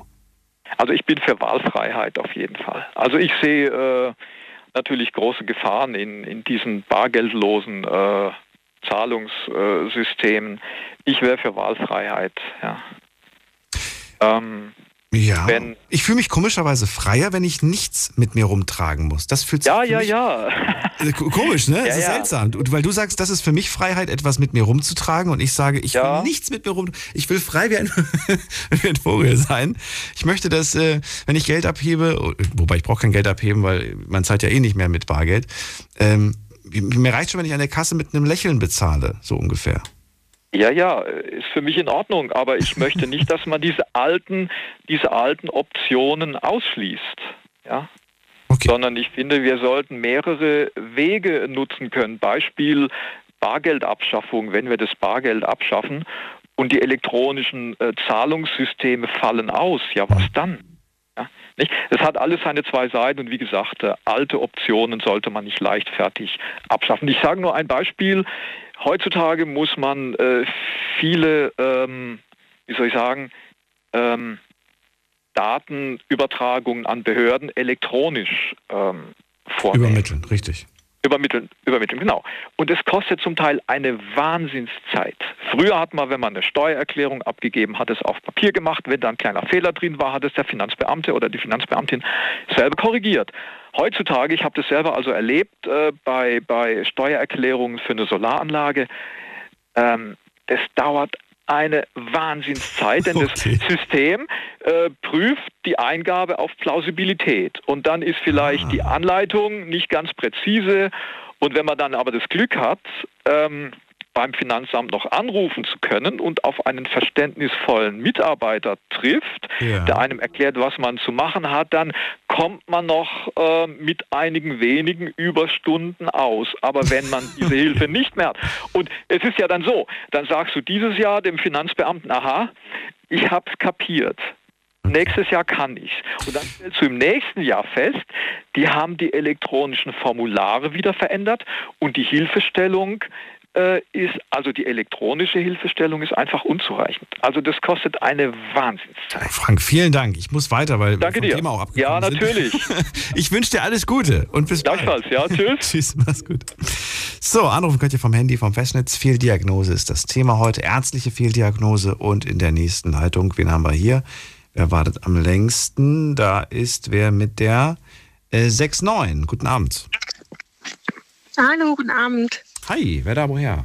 Hi, äh, ich bin aus Neustadt. Ich habe voll interessant zugehört und äh, letztes Jahr 2021 war Katastrophe. Ganz kurz erstmal, wie darf ich dich denn nennen? Achso, Beri. Hi. Hi, Daniel. Beri, Hi. okay. Ähm, ja, ist ein Spitzname. Jeder nennt mich so. Okay, also ähm, April 21 hat es angefangen. Ich wurde von der Arbeit aus kontrolliert, also diese ganz normalen Tests. Dann hat die Ärztin gefunden, dass ich halt ähm, Entzündungen im Urin habe. Dann dachte ich mir so, hm, von wo kommt das? Hallo? Ja. Ah, die Verbindung ist noch da, sorry. Ja. Okay. Auf jeden Fall ähm, hatte ich dann ein bisschen Panik, weil ich mir dachte, hm, ich mache doch alles, ich trinke, ich habe alles.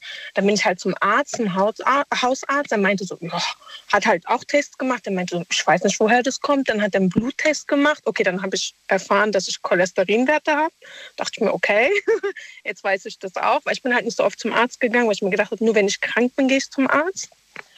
Ja, und dann hat es angefangen. Ich sollte dann zum Frauenarzt. Der hat mich untersucht, hat nichts gefunden. Ich hatte halt immer noch diese Ergebnisse. Irgendwann mal habe ich gedacht, scheiß drauf, ich kann nicht mehr. Ich bin jedes Mal zum Arzt hin und her, hin und her und keiner konnte mir helfen. Dann habe ich gedacht, okay, das geht schon irgendwann weg. Vielleicht, keine Ahnung, sind das die Hormone? Ich weiß es nicht. Dann hat es angefangen, ich glaube September jetzt, jetzt, äh, also letztes Jahr vor ein paar Monaten noch, hat es angefangen, ich konnte nicht mehr laufen. Ich bin aufgestanden, ich konnte nicht mehr laufen. Gar nicht. Also ich hatte Panik in mir. Ich konnte nur so richtig, wirklich kriechen auf gut Deutsch. Dann wurde ich zum Orthopäden gebracht. Dann hat er mich untersucht, hat mich gespritzt, damit ich mich wenigstens ein bisschen bewegen kann. Und er meinte, okay, ich kann dir nicht helfen. Ich sehe nur vom Röntgen, dass du deine, ähm, wie nennt man das nochmal? Äh, fällt mir gerade nicht ein. Also unten am Steißbein, glaube ich, ja, dass da irgendwas nicht stimmt. Dann sollte ich zum MRT. Also ich habe eine Weltreise immer gemacht. Und dann war ich beim MRT. Dann hat der Arzt gemeint, ich hatte Schmerzen. Also ich war eigentlich voll gepumpt mit Ibo, weil ich nicht laufen konnte. Wo hattest du die Schmerzen? Ganz unten beim Steißbein, so wurde es Okay. einfach parallel. Also ich konnte Beine, also ich konnte gar nichts. Also es war wie so eine, ich war eine alte Oma. Okay. Und dann äh, bin ich zum MRT und der MRT-Arzt hat dann gemeint, ja, Sie haben was an Ihrer Gebärmutter. Komisch. Ich war doch beim Frauenarzt schon die ganze Zeit. Der hat nichts gefunden beim Abtasten, beim nix. Also die Standard.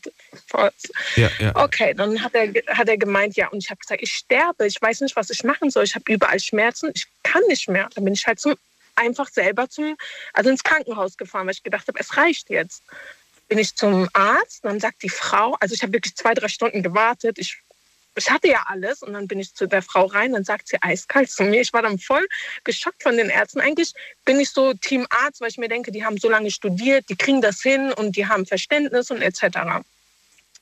Und ich hatte halt die ganze Zeit wie so einen Schwangerschaftsbauch. Also es ging nicht weg. Es war, ich dachte mir, okay, die Ernährung vielleicht, oh mein Gott. Weil ich esse halt gerne so Fastfood und so. Ich bin offen und ehrlich. Ich liebe es einfach.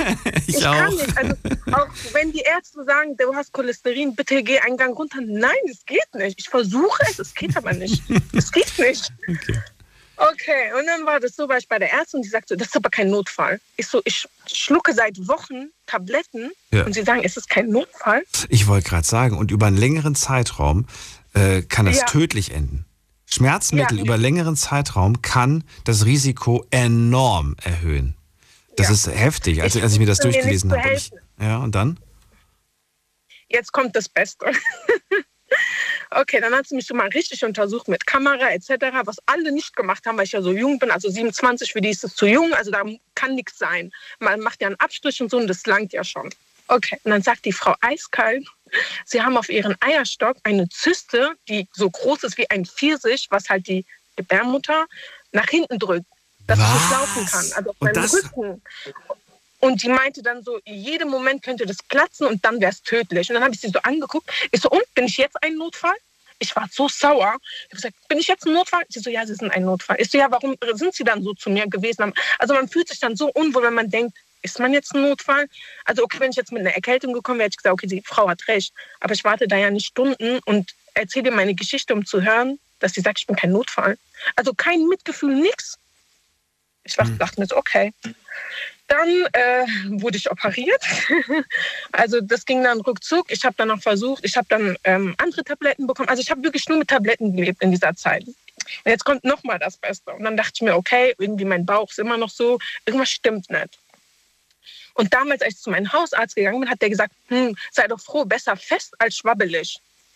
Das war seine Aussage, als ich ihn darauf angesprochen habe, dass irgendwas nicht mit mir stimmt am Bauch. Aber ich denke mir dann so, vielleicht übertreibe ich auch. Ich bin dann immer so skeptisch gegenüber mir selbst, weil ich mir denke, hm, vielleicht übertreibst du wirklich. Mhm. Und dann kam jetzt raus, ich bin endlich zu einem anderen Hausarzt. Ich so, bitte, ich kann nicht mehr. Kann mir bitte irgendjemand, ich, ich habe wirklich fast angefangen zu weinen, weil ich einfach, ich war, ich war hilflos.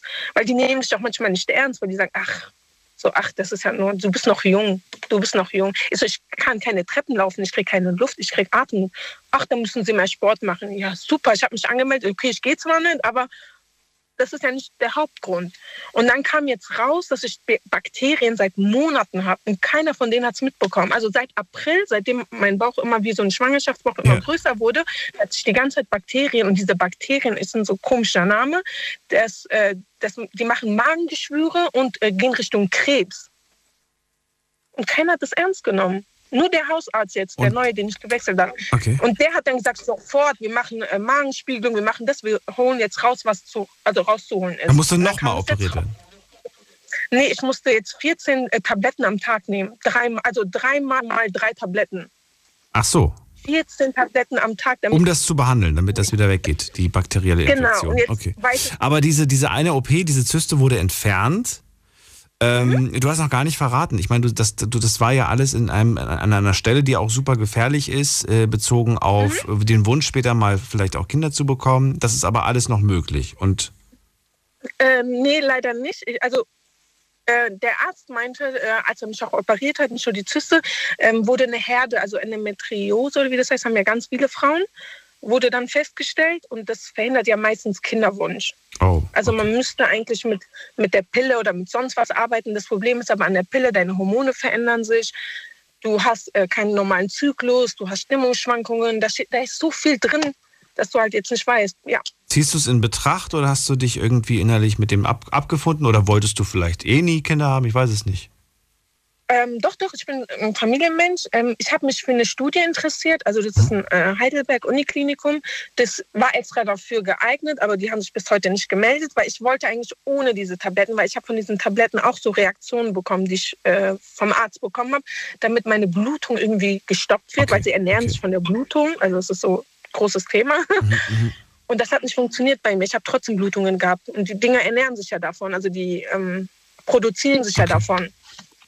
Das heißt, äh, du bist, du kannst schwanger werden, aber nur auf die Künst, also mit künstlicher Befruchtung.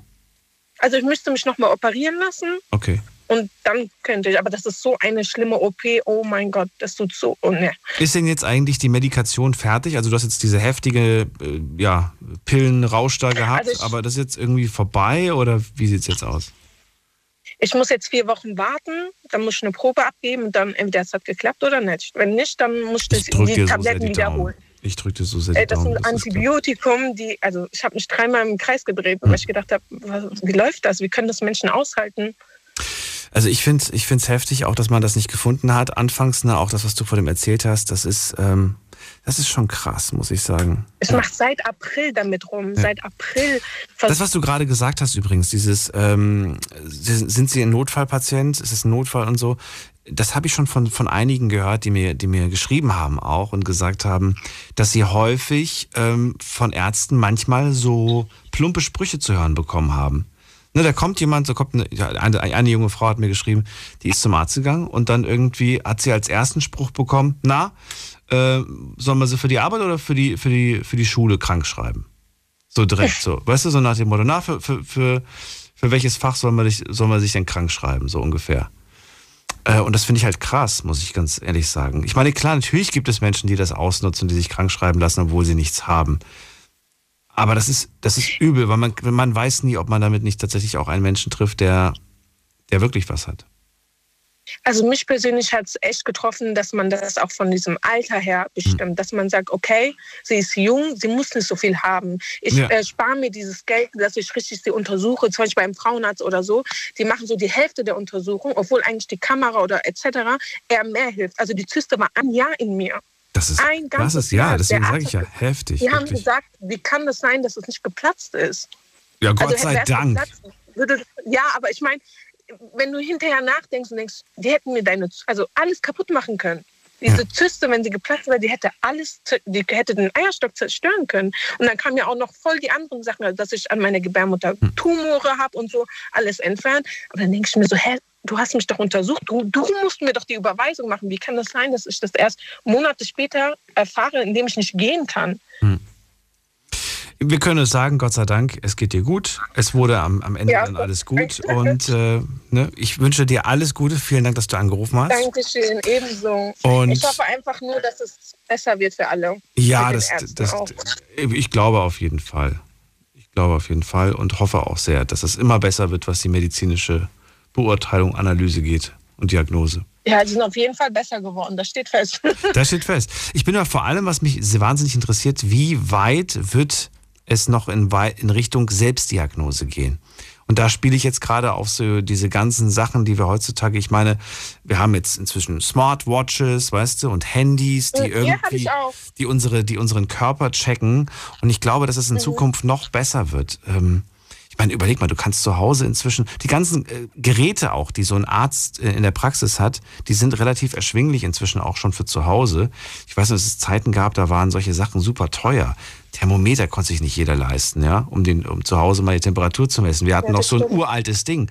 Heutzutage kriegst du die digitalen Dinger für zwei, drei Euro hinterhergeschmissen. Äh, Das ist Ich hatte überhaupt keins. Aber überleg mal, also viel, viel davon ist günstig geworden. Ich weiß, ich, ich weiß, man braucht nicht irgendwie alles zu Hause. Ich habe zum Beispiel auch ein Blutdruck mit Messgerät zu Hause. Warum? Keine Ahnung. Ich habe gedacht, das, ich bin Hypochonder. Für den Notfall. Äh, Nee, weil es mich auch interessiert hat. Ich wollte einfach wissen über einen längeren Zeitraum, wie ist eigentlich mein Blutdruck. Und habe das dann Ja, ich gucke immer meine Schlafsituation, also vom Auch Handy, gut. also Ja, der Uhr. auch super, genau. hm, habe ich gut Schlaf, habe ich nicht. Also ich bin ehrlich, Tiefschlaf äh, habe ich überhaupt nicht, aber ich glaube, das ist einfach nur stressbedingt. Also wenn man Stress hat, merkt man das auch irgendwie vom Schlafen her. Aber ich finde die Uhr super auch. Also das würde ich auch jedem empfehlen. Ich habe, ähm, ich arbeite auf dem Zug Mhm. und die Uhr ist halt auch jetzt so installiert, dass du, wenn zum Beispiel dich jemand angreift oder du runterfällst oder sonst was, dass das halt ein Signal abgibt. Das ist ja auch voll praktisch. Voll. Ja, und, und, und, und zum Beispiel. sagt, okay, Ja, es gibt Uhren, die können messen, ob du, ob du genug Sauerstoff im Blut hast. ähm, oder EKG und so. Genau, Mhm. ob du nachts einen Atemaussetzer hast, da gibt es auch schon Techniken Genau. und so weiter. Mhm. Das ist ja alles für uns gut, ne? Und ich finde es interessant, dass man manchmal dann mit mehr äh, Diagnose zum Arzt kommt, als das noch früher der Fall war. Na gut, aber wir sind trotzdem keine Ärzte und sollten auch nicht so tun, als wären wir welche. Ich danke dir für deinen Anruf, Beri. Ich wünsche dir alles Gute. Bis bald. Weiter. Ja, danke Tschüss. schön. Ciao. Ciao. So, Anruf vom Handy vom Festnetz. Die Night Lounge 0890901. Das ist die Nummer zu uns ins Studio vom Handy vom Festnetz. Es ist Viertel nach eins und das heißt, wir gucken mal ganz kurz, was online so zusammengekommen ist. Geht ganz schnell. Erste Frage. Hat ein Arzt dir schon mal oder eine Ärztin dir schon mal eine Fehldiagnose gestellt? Und wie habt ihr abgestimmt? 50 Prozent, jetzt ernsthaft, 50 Prozent? Ja, es ist exakt 50. 50 Prozent sagen ja, 50 Prozent sagen nein. Das haben wir selten. Eine richtige 50-50. Entscheidung. Wow, okay. Zweite Frage. Welche Diagnose hat er gestellt oder sie und was war es am Ende wirklich? Schauen wir doch mal. Ähm, bam, bam, bam. Blasenentzündung war in Wirklichkeit äh, Blinddarmdurchbruch, wurde dreimal nach Hause geschickt.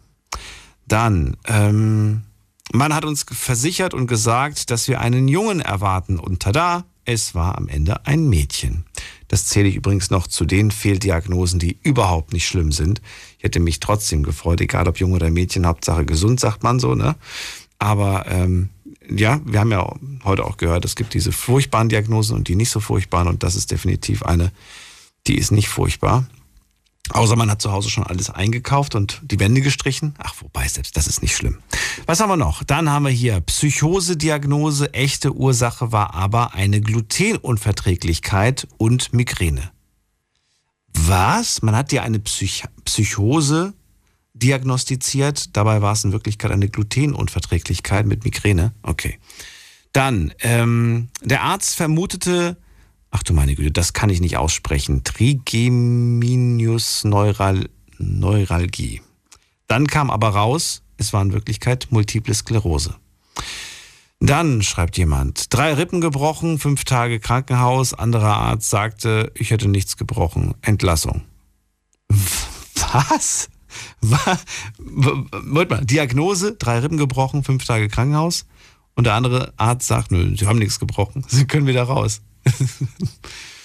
okay, dann ähm, der BG-Arzt sagt dann, eine gebrochen und eine angebrochen. Okay, das ist ja strange. Also sowas müsste man doch wirklich, sowas müsste man doch wirklich wissen. Äh, dann ähm, sagt jemand, mir wurde diagnostiziert, ich wäre gesund nach der Untersuchung und Blutabnahme. Am Ende stellte sich aber heraus, dass ich Diabetiker bin. Oh, das ist auch nicht zu unterschätzen. Ähm, bum, bum, bum, Oder hier haben wir noch mal die andere Seite. Er hat Diabetes Typ 2 diagnostiziert, kam am Ende raus, stimmte gar nicht. Stimmte gar nicht, heißt schlimmer oder besser? Das wissen wir jetzt nicht. Dann Diagnose Bänderriss und tatsächlich war es aber abgesplitteter Knochen in der Gelenkspalte. Dann, was haben wir noch? Dann äh, Diagnose Sehnendehnung und in Wirklichkeit war es Meniskusriss. Das klingt aber auch nicht gut. So, ähm, dann haben wir hier Diagnose Pendelhoden. Was ist der Pendelhoden? Habe ich schon mal gehört. Ähm, ich glaube, das hat was damit zu tun, wenn sich der Hoden Richtung Bauchdecke bewegt und in der Bauchdecke verschwindet, wenn ich mich nicht irre. Ähm, aber was war es jetzt wirklich? Man weiß es nicht. Okay. Und was haben wir noch? Was haben wir noch hier? Diagnose, zwei Frauenärzte sagten mir, ich bekomme ein Mädchen, dann war es ein gesunder Junge.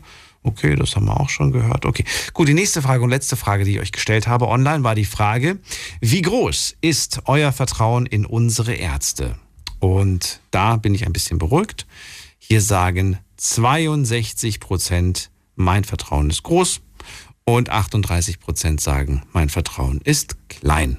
Normal gab es jetzt gar nicht zur Auswahl. Ich wollte die Tendenz hören, irgendwo in der Mitte werden wir uns wahrscheinlich einig, aber interessant. Mitgemacht haben bei der heutigen Umfrage äh, 408 und, nee, 84, 484 Leute. Vielen Dank an dieser Stelle an jeden Einzelnen. Und jetzt geht's weiter mit, mal gerade gucken, mit der 6.1. Guten, guten Abend. Hallo? Guten Abend. Wer da? Ja. Hörst du mich? Ja, wer ist da? Woher? Ja, hier ist der Thomas. Ähm, also bei mir war damals das Problem, ich hatte durchgehend extreme Bauchschmerzen und Magenprobleme. Und ähm, wenn ich halt auf dem Klo war, war das schon sehr problematisch teilweise. Und niemand wusste halt, woran es liegt. Und egal was, es hat einfach nicht geholfen. Es waren halt immer diese Magenprobleme und Bauchschmerzen da. Also das hat mich vom Arbeiten abgehalten und von der Schule. Und das hat halt mit ungefähr 16 schon angefangen. Und ja, der Stuhlgang war halt einfach immer problematisch. Ne? Das ist einfach so rot wie Ketchup. Oh, das ist blutig. Egal. blutig. Das nicht unbedingt, aber der war halt einfach so, so stark orange gefärbt, dass es halt wirklich teilweise schon ins Rot ging. Und niemand konnte mir halt sagen, woran es wirklich gelegen hat. Und egal, was man versucht hat, also ich bin halt auch leider Diabetiker und Epilepsie und einen sehr hohen Blutdruck immer. Und ja, deswegen am Anfang wurde es dann halt durch normale Sachen quasi versucht zu beheben. Und es hat aber alles nichts funktioniert. Also egal, was ich versucht habe mit äh, veganer Ernährung auch teilweise und Vitamin B12, dass es noch hinzugefügt wurde, aber es hat halt alles nichts gebracht tatsächlich. Und es ging halt wirklich, also bis zu zweieinhalb Jahre, dass es einfach nicht wegging. Also das war schon echt ätzend, weil egal wo ich war, egal in der Schule oder in der Arbeit, ich hatte halt immer Angst, dass ich es nicht unter Kontrolle habe und dass es halt einfach raus muss. Und das war echt sehr belastend zu erleben, weil egal wo ich hin bin, ich hatte immer Angst, dass irgendwas schief läuft. Das heißt, es war, es, war, es war nie fester Stuhlgang, es war immer weicher Stuhlgang und immer orange. Ja, genau, aber halt so, dass man es nicht wirklich kontrollieren konnte. Das heißt, okay. egal wo ich hingegangen bin, ob ich in die Stadt gefahren bin oder ob ich zu Freunden gefahren bin, ob ich auf eine Feier von der Arbeit gefahren bin okay. oder sowas, ich hatte halt immer Angst, dass da irgendwas schief Dass du gleich aufs Klo rennen musst, okay. Ähm, was ich gerne wissen würde, ist, hast du eine Stuhlprobe abgeben müssen und äh, haben die das analysiert, ins Labor geschickt? Es hat ein bisschen gedauert, bis ich das machen musste. Also es musste ich tatsächlich Hä? erst nach fünf Monaten, weil am Anfang wurde halt warum? halt erstmal alles andere untersucht mit äh, warum? Ja, verstehe ich nicht. Ich meine, ja. wenn du, wenn du das beschreibst, also das wäre mein erster Gedanke, wir, wir nehmen eine Stuhlprobe und reichen die ein. Das wäre sofort der erste Gedanke. Warum hat man fünf Monate gewartet? Äh, Weil es am Anfang wurde halt vermutet, dass es entweder an falscher Ernährung oder am exzessiven Drogenkonsum lag. Und du hast Drogen das ist halt erstmal darauf. Okay. Also halt alles von Opiaten bis also über Ritalin, Teile und halt, also Marihuana habe ich auf Rezept bekommen, das war halt ganz gut. Okay. Aber insgesamt wurde halt vermutet, dass es tatsächlich daran lag. Okay. Und ja. das hat dann halt alles etwas gedauert und ja, das war halt das Problem an der Sache. So, dann, also dann gab es aber nach fünf Monaten die Untersuchung und was ist das Ergebnis? Das interessiert mich jetzt. Ähm, das Ergebnis war einfach, dass Thomas enorm kleine Eier hat. Thomas hat aufgelegt. Das war ein Spaßanruf, das war gar nicht ernst gemeint. Was mich ein bisschen schockt, gerade wenn wir über solche ernsten Sachen wie Gesundheit sprechen, habe ich meistens kein Verständnis für. Finde ich dann meistens auch gar nicht so lustig. Aber vielleicht, vielleicht denkt er nochmal drüber nach das so schlau war von ihm. Jetzt gehen wir in die nächste Leitung und es tut mir leid an dieser Stelle, dass ihr euch das jetzt anhören musstet, weil das mit Sicherheit Menschen, die wirklich betroffen sind von der Krankheit, äh, gerade ein bisschen demotiviert. Äh, wen haben wir in der nächsten Leitung? Muss man gerade gucken. Da haben wir jemand mit der 7-3. Hallo. Servus. Hi, wer da woher? Andi aus Mainz. Andi aus Mainz. Grüß dich. Hi. Genau. Ähm, also bevor ich äh, meine Sache erzähle, wollte ich noch mal was zu dem, ich weiß gar nicht, wie viel der Anrufer es war. Jetzt Thomas gerade? Eine Praktik Oder wen meinst du? Nee, äh, vorher, so. äh, der, wo er gesagt hat, dass eine Praktikantin sein Kind äh, spritzen sollte.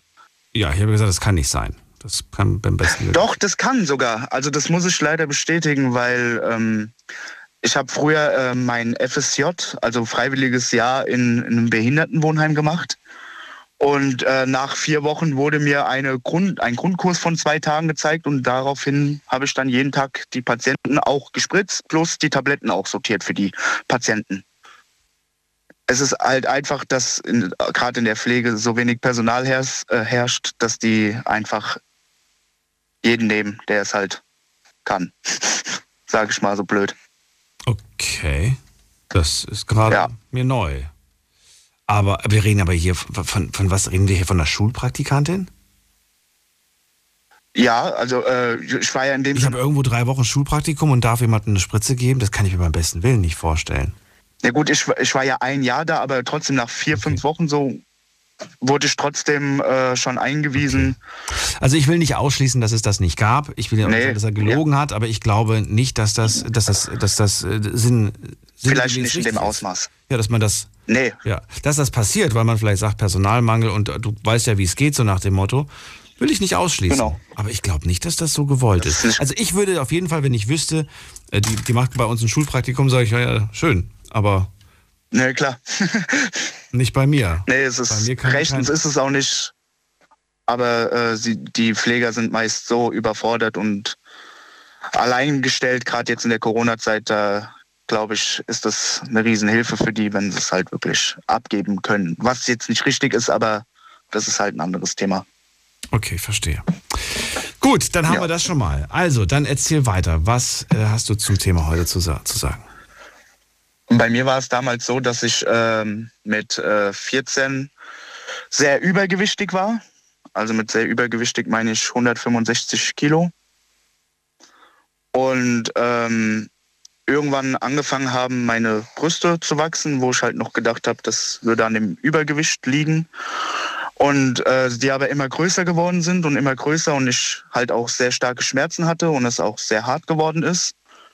Und dann halt auch irgendwann zum Arzt gegangen bin deswegen und er dann gemeint hat, ja nö, das liegt an deiner Fettheit, musst halt mal ein bisschen abnehmen, dann geht's da wieder weg.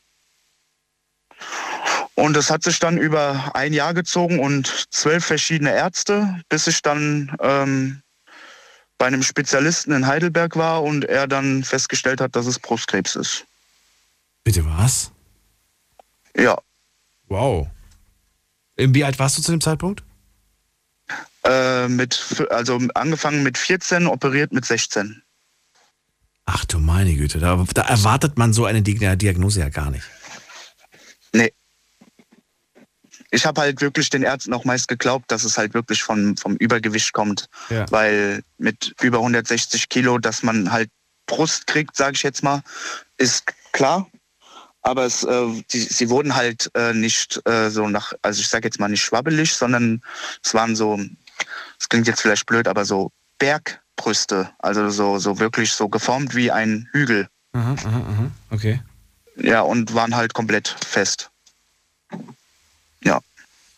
So, und. Äh, und äh, das Ganze ist äh, erst rausgekommen, nachdem ich beim Arzt war und ein großes Blutbild gemacht habe, bei meinem allerletzten Arzt, wo ich dann war. Und äh, er dann gemerkt hat, dass meine Endozytenwerte äh, bei 4000 liegen. Wo ich glaube, der Normalwert bei 50 ist. Bin mir jetzt nicht mehr sicher, aber auf jeden Fall war es definitiv viel zu hoch. Und daraufhin hat äh, habe ich halt dann auch ihm gesagt, dass ich schon bei so vielen Ärzten war und mir keiner helfen will oder kann.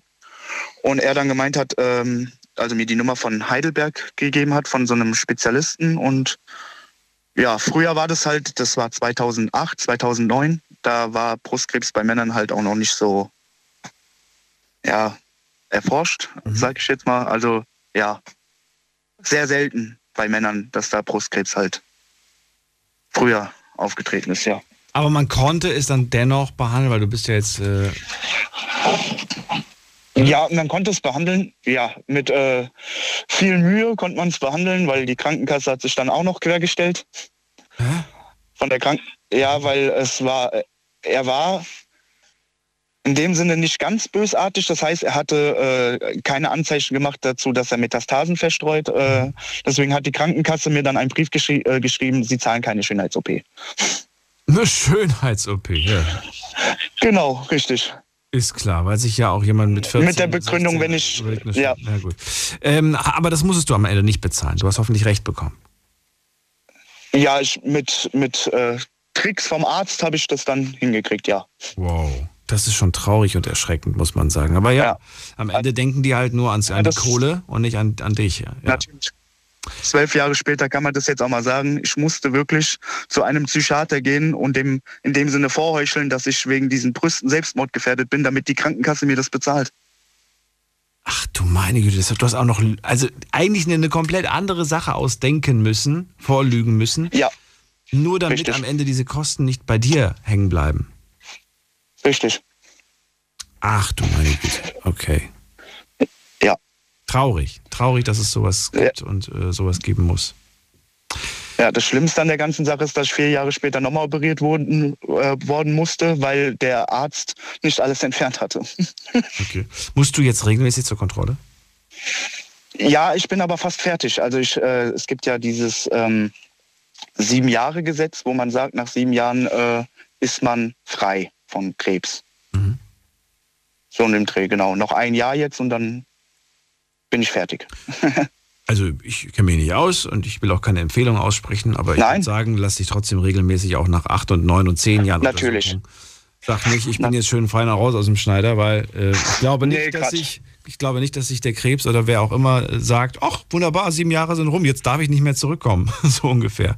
Ja, so, nee, aber man sagt halt, dass man, äh, Das Risiko wenn man Krebs hatte, genau, richtig. Ja.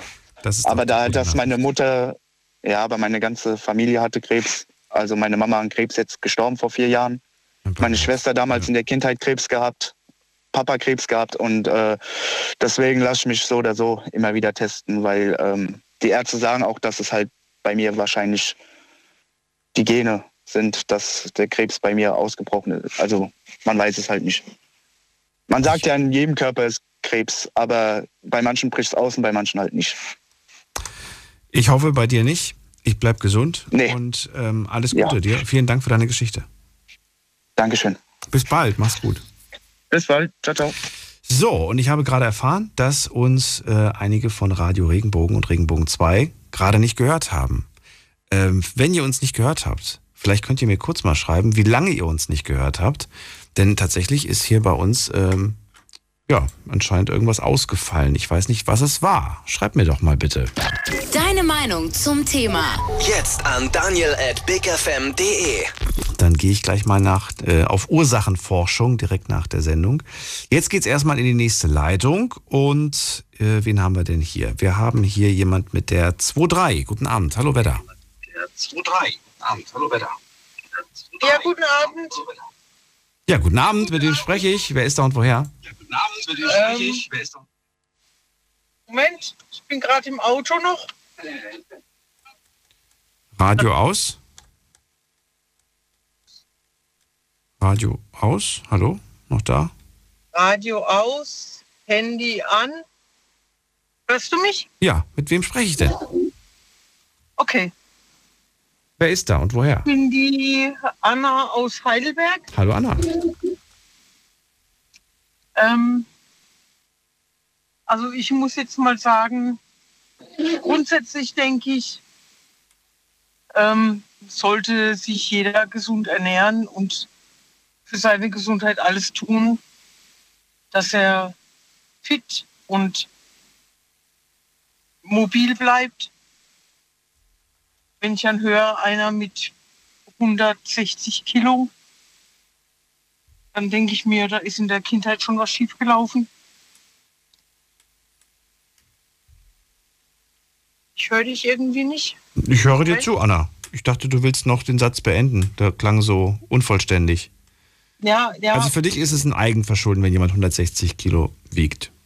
Du glaubst nicht, dass da vielleicht eine Krankheit auch dahinter Nein, stecken ich kann? glaube, ich, na, ich, ich glaube, also wenn ein Kind 160 Kilo wiegt, hängt es mit den Eltern zusammen.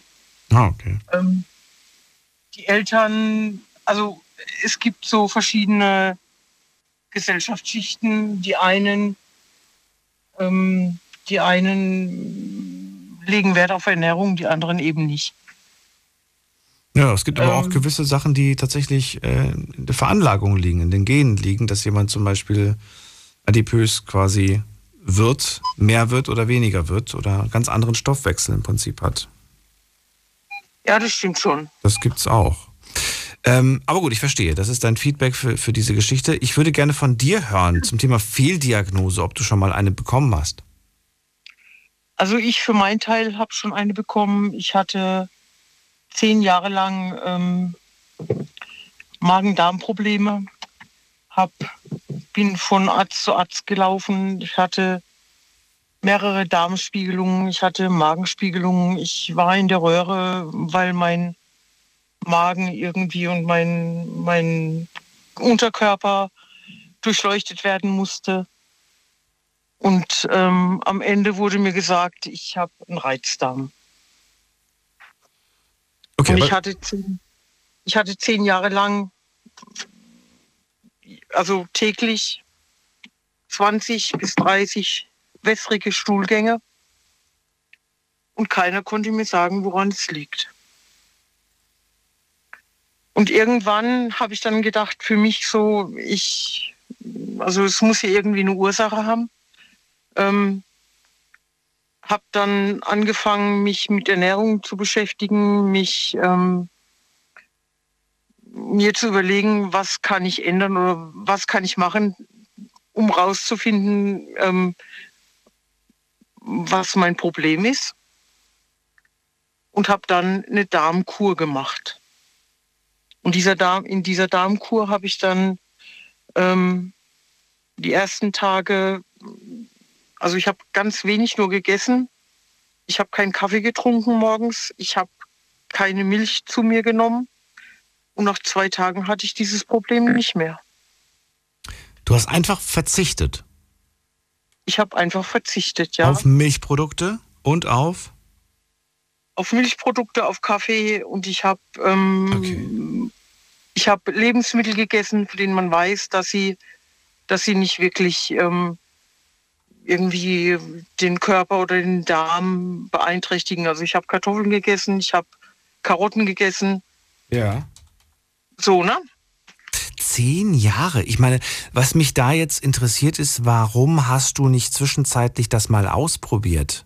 Ich meine, man probiert ja alles aus, wenn man Probleme hat. Komm, ich guck mal, vielleicht ist es das, vielleicht ist es das. Ja. Hast du das nicht mal ausprobiert? Ich meine, zehn Jahre, um festzustellen, dass Milch einen nicht gut tut, überrascht mich. Das Problem, das, also ich für mich habe immer gedacht, ach Milch, Milch macht mir überhaupt nichts. Ne? So Milch äh, trinkt jeder und Milch, ähm, ja, Milch ist nicht das Problem.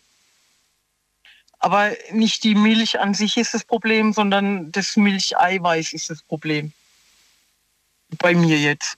Das habe ich dann eben, nachdem ich die Darmkur gemacht habe und dann den Kaffee und ich habe immer einen Schuss Milch in meinen Kaffee gemacht. Ich habe damals viel Quark gegessen, ich habe Frischkäse gegessen, ich habe also viele Milchprodukte konsumiert. Und ähm, habe dann gemerkt, eben mit der Darmkur, kein Kaffee, kein Mil keine Milch, auf einmal geht es mir besser und ich fühle mich, also nicht nur mein Darm, ich fühle mich insgesamt total fit und, und ähm, mir geht es richtig gut.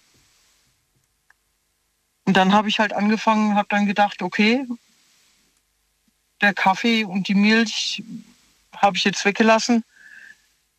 Jetzt probiere ich einfach nur mal den Kaffee zu trinken, mhm. weil ich halt wissen wollte, woran es liegt. Ne? Ist es der Kaffee, ist es die Milch oder irgendwas anderes? Habe dann den Kaffee schwarz getrunken und ich hatte kein Problem. Habe dann Kaffee getrunken mit dem Schuss Milch und ich hatte wieder das Problem. Wobei es gibt ja tolle Alternativen. Es gibt ja laktosefreie Milch, es gibt Hafermilch, Mandelmilch. Naja, ähm, heute, ja. heute trinke ich meinen Kaffee mit Hafermilch. Und ist lecker, ne? Ich muss sagen, ich habe es ausprobiert. Ja, es schmeckt ein bisschen ja. anders. Ja, es schmeckt nicht zu 100 Prozent, wie, wie es mit äh, Kuhmilch schmeckt. Aber es ist, nee, aber es ist angenehm, weil ich finde, Hafermilch ist leicht gesüßt. Also es schmeckt zumindest ein bisschen süßer. Ich finde es gut. Ja, ich finde es, ähm, also ich trinke diese Barista-Milch immer, die man auch aufschäumen kann. Aha, aha. Ähm, und die ist der normalen Milch schon sehr ähnlich, ja. Ja, finde ich auch. Ich, habe ich auch entdeckt letztes Jahr, Anna. Seit letztem Jahr. Und ich muss sagen, seitdem habe ich auch festgestellt, dass ich auch eine gewisse Unverträglichkeit habe. Zwar nicht so extrem wie bei dir, aber auch ich habe gemerkt, ohne Milch geht es mir besser. Obwohl ich Milch eigentlich liebe und auch nach wie vor gerne trinke, minimiere ich es, weil ich gemerkt habe, anscheinend liebt mein Körper es nicht so sehr wie ich. Ja, ja. Es ist ja. besser. Aber ich habe dann irgendwann festgestellt, nachdem ich dann die Milch weggelassen habe und ganz normal weitergegessen habe, ging es mir weiterhin irgendwie doch nicht richtig gut. Und dann habe ich festgestellt, dass ich noch eine Glutenunverträglichkeit habe. Mhm. Ähm, ja, und am Ende des Tages denke ich mir, also heute beobachte ich meinen Körper und meine, die Reaktion meines Körpers.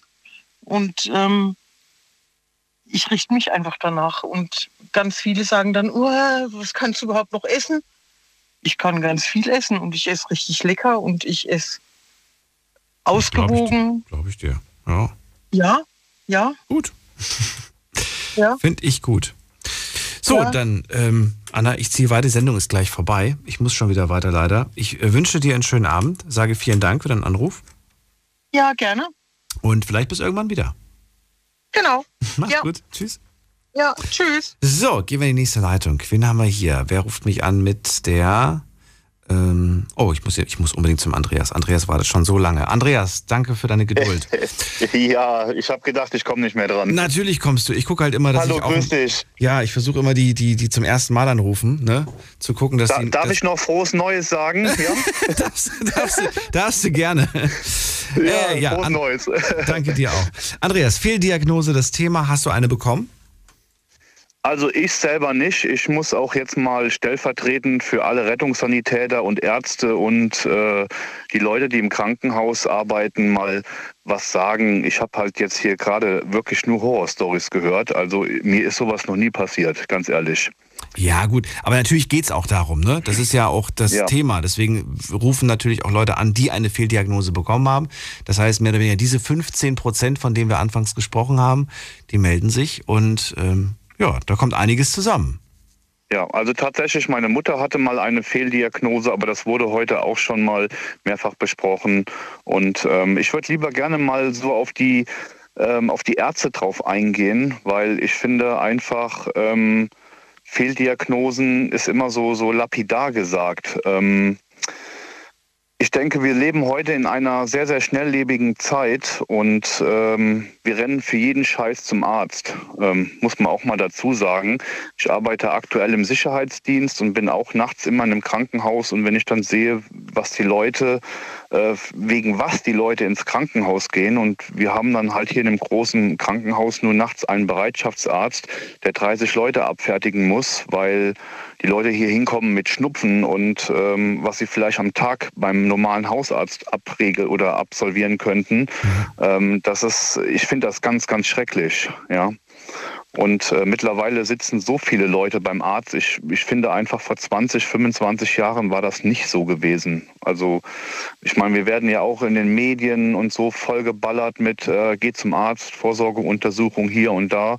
Ähm, ist auch alles wichtig, sollen die Leute auch machen. Ne? Aber ähm, da kann der Arzt oder der normale Hausarzt einfach heute nicht mehr sagen, äh, hallo, wie geht's Ihnen? Ist alles gut in Ihrer Familie und so, ne? wenn dann 30 Leute da sitzen. Ich meine, die Ärzte fangen morgens um 8 Uhr an und gehen abends um 17 Uhr aus, dem, aus der Praxis raus. Ja, die haben teilweise keine Luft mehr zum Atmen. Da bleibt das Zwischenmenschliche leider manchmal auf der Strecke. Was muss passieren, damit sich das ändert? Oder, oder wird es sogar noch schlimmer? Ich glaube, das wird, das wird noch schlimmer werden. Ich meine, das ist ja auch, ich sag mal, ähm, ich will jetzt nicht sagen von der Bundesregierung, aber äh, unsere Politik ist auch sehr viel schuld, weil es werden Betten abgebaut, ähm, Krankenhäuser werden teilweise auf, äh, auf ländlichen Gegenden geschlossen. Ärzte äh, müssen aufhören, weil sie auch in, in ländlichen Gegenden zu wenig Patienten haben. Das ist, das ist äh, schwierig. Jetzt auch in der Corona-Zeit. Es werden Intensivbetten abgebaut, ja, auch hier bei uns in den Krankenhäusern. Ich, ich verstehe sowas einfach nicht. Ne? Da, muss, da muss die Politik mehr Geld reinstecken. Das ist meine Meinung. Auch ein Thema, was wichtig ist und was du kurz, kurz ja. angesprochen hast. Ähm, wobei ich glaube, wenn wir das Thema tatsächlich äh, öffnen würden, dann hätten wir noch so viel Gesprächsstoff, dass wir eine ganze Woche füllen können. Wahrscheinlich. Ich, ich, würde gerne von, von dir wissen, wie groß dein, du sagst ja, du kommst ja mehr oder weniger aus dem Bereich, wie groß dein Vertrauen in Ärzte generell in Deutschland ist. Also ich bin zehn Jahre ähm, in meiner Zivildienstzeit, muss ich dazu sagen, habe ich eine Ausbildung als Rettungssanitäter gemacht. Ich habe mhm. damals die Bundeswehr, also so war das damals noch. Man konnte ja den Zivildienst machen oder man ging halt zum Bund. Ich habe mich halt für den Rettungssanitäter äh, entschieden, bin dann zehn Jahre danach noch fürs Deutsche Rote Kreuz ehrenamtlich teilweise noch gefahren und ähm, auch selber war ich jetzt im, im August Patient gewesen. Ich war, also ich komme ja aus der Nähe von Koblenz, war in Hamburg im Urlaub gewesen und hat dann ähm, Herzrhythmusstörungen bekommen. Und ich muss echt sagen, die Kranken, also die Sanitäter waren schnell da im Krankenhaus. Ich wurde super aufgenommen dort. Man hat sich um mich gekümmert und ähm, das hat sich so durch mein ganzes Leben. Wenn ich einen Arzt gebraucht habe, ich wurde auch ernst genommen. Also ich kann nur Positives sagen. Natürlich gehe ich natürlich nicht gerne zum Arzt, ganz klar. Ne, wenn man was hat, das äh, machen die wenigsten, glaube ich. Aber bis jetzt habe ich was immer positiv. Man hat mir geholfen. Und das ist für mich das Wichtigste. Das ist wirklich gut. Das ist ja. das Wichtigste. Und ich muss auch nicht von einem Arzt gefragt bekommen, wie geht es Ihnen zu Hause. Das interessiert mich gar nicht, weil ich komme wegen einem Problem dahin. Und ähm, klar, wenn ich dann freiwillig was erzählen möchte, dann mache ich das auch. Und mein Arzt hört mir auch zu, aber ich persönlich will das gar nicht. Ne? Ich habe ein Problem, ich will geholfen bekommen und ähm, wenn der Hausarzt nicht weiter weiß, schickt er mich weiter zu einem Spezialisten. Ne? Mhm. Und so ist das. Und bis jetzt ging bei mir in dieser Richtung alles super. Toi, toi, toi. ich auch dankbar bin. Ja, ich wollte gerade ja. sagen, toi, toi, toi, Gott sei Dank. Ja. Ähm, dann sage ich schon mal vielen Dank für das Feedback. Sehr gerne. Wenn es kurz und knackig war, aber das tut manchmal auch ganz gut. Und äh, ja, ja, gesund, alles Gute dir. Bis irgendwann. Danke dir auch, Mach's Daniel. Tschüss. Tschüss. So, in der nächsten Leitung begrüße ich wen mit der 1.8. Wer hat die 1.8? Hallo? Ja, hallo, hier ist die Frau Katharina, also die Katharina Elsenberg. Katharina aus ähm, was? Woher? Trier, aus Trier, Entschuldigung. Katharina aus Trier, freue mich. Daniel hier, hallo. Ich mache das zum ersten Mal, ich bin ziemlich nervös. Alles gut. Katharina, freue mich, dass du anrufst. Äh, Fehldiagnose, das Thema. Du hast eine bekommen, eine Fehldiagnose? Ja, da war ich neun Jahre, also acht, äh, kurz vor meinem neunten Geburtstag. Ich hatte aufgestanden, hatte richtig Schmerzen, bin ins Krankenhaus geliefert geworden. Dann ähm, haben sie äh, eigentlich eine Handik, ähm, Handik ähm, diagnostiziert als Kind. Ich war froh, konnte nach Hause. Dann haben sie gesagt, machen Sie noch einen Ultraschall. Dann habe ich gesehen, was war. Meine Niere war um 20 Zentimeter erweitert gewesen. Wow. Okay. Da war ich gerade mal acht Jahre alt. Und man hat keinen, hat einen Monat lang versucht, mich äh, mit ähm, Cortison äh, die Schmerzen wegzunehmen. Und man hat einen Monat lang nicht meine ähm, die Ursache gefunden dafür. Erstmal mit Cortison Schmerzen behandelt, bis man dann rausgefunden hat, die Niere. Was? Ja. Also man hat, ähm, man hat gewusst, dass die Niere erweitert ist, aber man wusste nicht, welche Ursache, woher das kommt. Ja, verstehe, verstehe. Und einen Monat später, kurz vor dem Geburtstag von meinem Bruder, ähm, haben sie blind operiert und haben festgestellt, es war ein Geburtsfehler. Ein Stück von meinem Harnröhre äh, war noch in der Größe von einem Baby, von einem Säugling. Und da ist nicht durchgelaufen gewesen. Aber ich habe jetzt eine 20 Zentimeter ähm, Narbe vom, vom Bauch bis zum Rücken. Also an der Seite. Und aber ich bin froh, äh, dass der blind operiert hatte, der, ähm, der Chefchirurg. Sonst ähm, wäre jetzt ein, ähm, aber ich wollte noch sagen, die eine Dame, mit, die gesagt hat, das ist alles Selbstverschulden. Das kann auch Veranlagung sein. Alles. Man weiß nie, was man hat. Das war bezogen auf die, wenn ein Kind 160 Das- Kilo wiegt, dann sagt sie, dann sind die Eltern schuld. Das kann nicht immer sein. Das kann auch Veranlagungen sein. Ähm, ich war dünn, wo ich äh, noch, ähm, ich war sehr schlank, wo das passiert ist. Und dann wurde ich vollgestopft mit Cortison und durfte mich über ein halbes Jahr nicht bewegen. Und jetzt bin ich eine kräftige junge Dame. Mhm. Mhm. Jetzt habe ich die 120 Kilo drauf. Wie fühlst du dich damit? Naja, ähm, Schmerzen hat man immer. Und ich finde das auch scheiße, aber ähm, so gesagt hat es mich auch das Leben, mir das Leben gerettet. Sonst wäre irgendwann die Niere geplatzt. Und ich hätte keine, ich hätte nur noch eine Niere gehabt. Hast du äh, vor, äh, jetzt etwas zu ändern, jetzt äh, irgendwie abzunehmen oder irgendwas anderes? ja, natürlich. Ich bin ja dran. Okay. Wie, wie Ich machst du es? äh, Wie, ja, gehst du, wie gehst du das an? Ja, ähm, ich esse nicht mehr so viel. Ich esse kein Fastfood mehr. Okay. Ich habe äh, vorher das Fastfood halt durch die Arbeit ähm, essen müssen. Das heißt, du hast einfach nicht die Möglichkeit, äh, dir irgendwie was zuzubereiten und zeitlich hat es nicht gepasst. Nein, das ist manchmal so, wenn man arbeitet, man hat einfach keine Zeit. Ja, ja, verstehe. Und dann, ähm, jetzt vor kurzem habe ich noch eine Geschichte gehabt.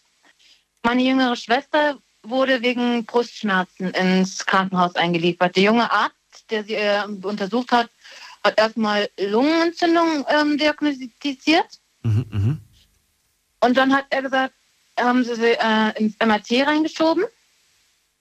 Und die wurden, der eine Arzt, der, sie, der, der das diagnostiziert hat, der wurde bleich. Meine jüngere Schwester ist ja nur ein Jahr jünger wie ich und ähm, hat eine Lungenembolie. Ja, okay, weiter. ich kann dazu nichts sagen, Ja. ich bin ja kein Experte, aber das heißt, Ja. was, was hat man jetzt gemacht?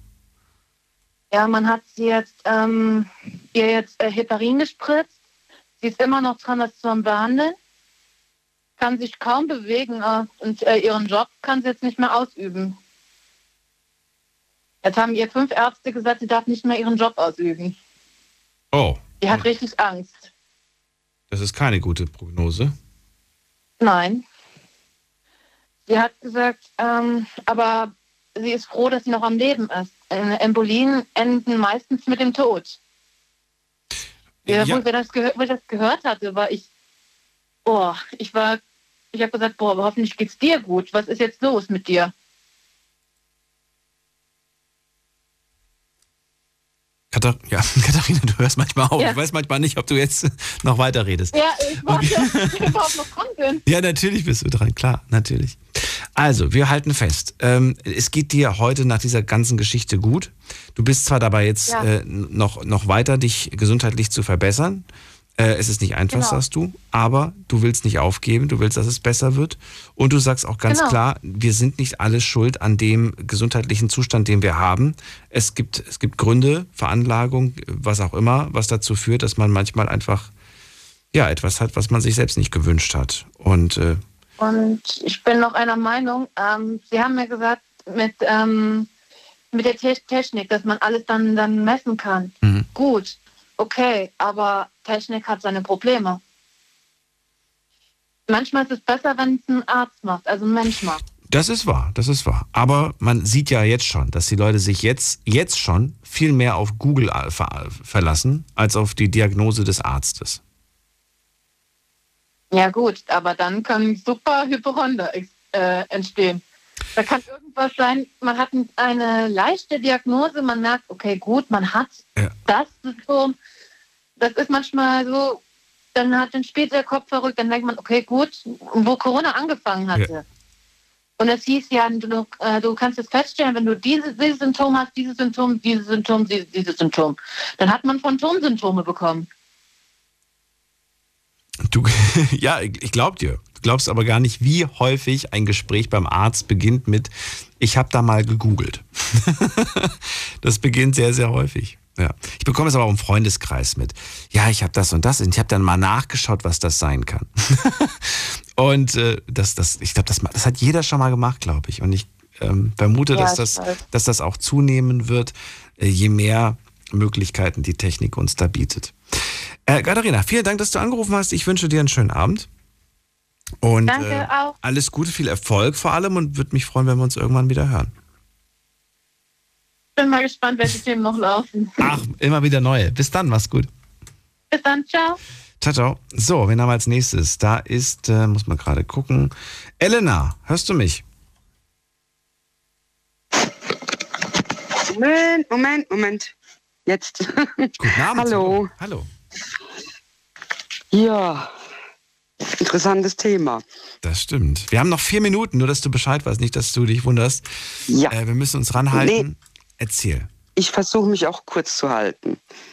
Ich habe vor Jahren, bin ich mal morgens aufgewacht und habe gedacht, oh, was ist denn das am Bauch? Oh, das tut weh. Was ist denn das für ein Knubbel?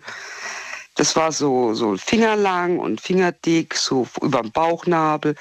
Und das hat wehgetan. Habe ich echt mit die Kinder fertig gemacht und alles. Dann bin ich zum Arzt gegangen. Zur Hausärztin, die hat gesagt, uh, das könnten äh, Magen, äh, eine Bauchwand könnte ge gerissen sein. Ich soll zum Orthopäden gehen, das, da könnte es besser bestimmen. Der hat gesagt, oh, das könnte, genau dasselbe gesagt, aber der macht da nichts. Ich soll sofort äh, Köfferchen packen ins Krankenhaus, es muss operiert werden. Ich bin dann dahin gekommen und äh, habe das vorgetragen. Dann hat die Ärztin abgetastet. Och nee, das ist nichts, das ist eine alte OP-Narbe. Ich so, äh, ich bin noch nie am Bauch operiert worden. Okay. Und na, das ist definitiv eine alte OP-Narbe. Das ist jetzt, äh, die, die hat sich verhärtet und äh, tut jetzt halt weh. Und ich war total ja, stinkig, äh, weil die hat mir geglaubt, dass ich noch nie operiert wurde. Bin dann nach Hause gegangen, habe mit den Schmerzen dann hab, war, am nächsten Tag habe ich gedacht, so, jetzt ist ein anderer Arzt da im Krankenhaus, ich gehe jetzt wieder hin. Ich habe die Einweisung vom Orthopäden. So, und irgendwie hatte ich das Pech, dass die immer noch da war, diese Ärztin, und die hat schon die Augen gerollt. Und ich habe gesagt, ich gehe hier nicht weg, bevor das geklärt ist, wo meine Schmerzen her sind, weil es tut auch weh. Und das hatte ich vor, äh, vorher noch nicht. Und dann, ja, war ich halt hartnäckig und dann kam irgendwann der Oberchefarzt und hat sich das angeguckt. Der ging dann nicht ganz so zart dran, hat es extrem abgetastet und gesagt, oh das ist ein Nabelbruch, da kommt ja schon der Speck raus. Sind Sie froh, dass Sie so gut beleibt sind, weil sonst wäre das äh, Innereien gewesen, die jetzt abgestorben wären. Jo. Das heißt? Und dann hab, das heißt, wenn ich dann nach Hause gegangen wäre, hätte mit den Schmerzen gelebt, hätte ich vielleicht eine Woche, zwei später wäre ich tot umgefallen. Wow. Weil Ein wenn sich dann genau, weil durch diesen Nabelbruch hat sich die Speckschicht durchgedrückt und das war das, was man ertasten konnte. Und hätte ich äh, keinen Speck gehabt, dann hätten sich da Innereien, sprich Darm oder sonst irgendwas durchgedrückt. Durch das Enge hätte sich das dann, äh, wäre das abgestorben und es hätte zum Tode geführt. Und mit anderen Worten, du hast jetzt ähm, dann diese OP gehabt, diese Notfall-OP oder was? Genau, ich bin dann quasi diese äh, Notfall-OP, den Nabelbruch halt, die haben das halt alles zurückgestopft, den Speck, und das äh, zugemacht mit so einem äh, Netz, ich weiß gar nicht mehr, was das ist. Ja, das ist halt, ja, repariert, dass da nichts mehr durchkommt. Aber wie gesagt, wenn ich dann... Wenn du da nicht hartnäckig geblieben wärst, wer weiß, was, Ja. was hätte passieren können. Und dann hätte man wahrscheinlich gesagt, ach, das war ja gar nicht bekannt. Wahnsinn. Ähm, Elena, bleib doch noch kurz am Telefon, wenn du möchtest. Dann kann ich noch zwei, drei Sätze mit dir austauschen. Und also wenn du möchtest, du musst natürlich nicht. Ja, gern. Und allen anderen sage ich jetzt schon mal vielen Dank fürs Zuhören, fürs Mailschreiben, fürs Posten. Das war die Night Lounge für heute mit einem kleinen technischen Aussetzer, wie ich gehört habe. Äh, müssen wir gleich gucken, wie lang der war. Mir hat nämlich noch keiner von euch geschrieben, äh, wie lang der war. Vielleicht war auch nur ein paar Sekunden. Ich hoffe zumindest. Oder vielleicht ein paar Minuten. Wir hören uns ab 12 Uhr wieder, dann mit einem neuen Thema, hoffentlich ohne technischen Pannen. Bleibt gesund und munter, lasst euch nicht ärgern. Freue mich auf euch und ein neues Thema. Bis dahin, macht's gut. Tschüss.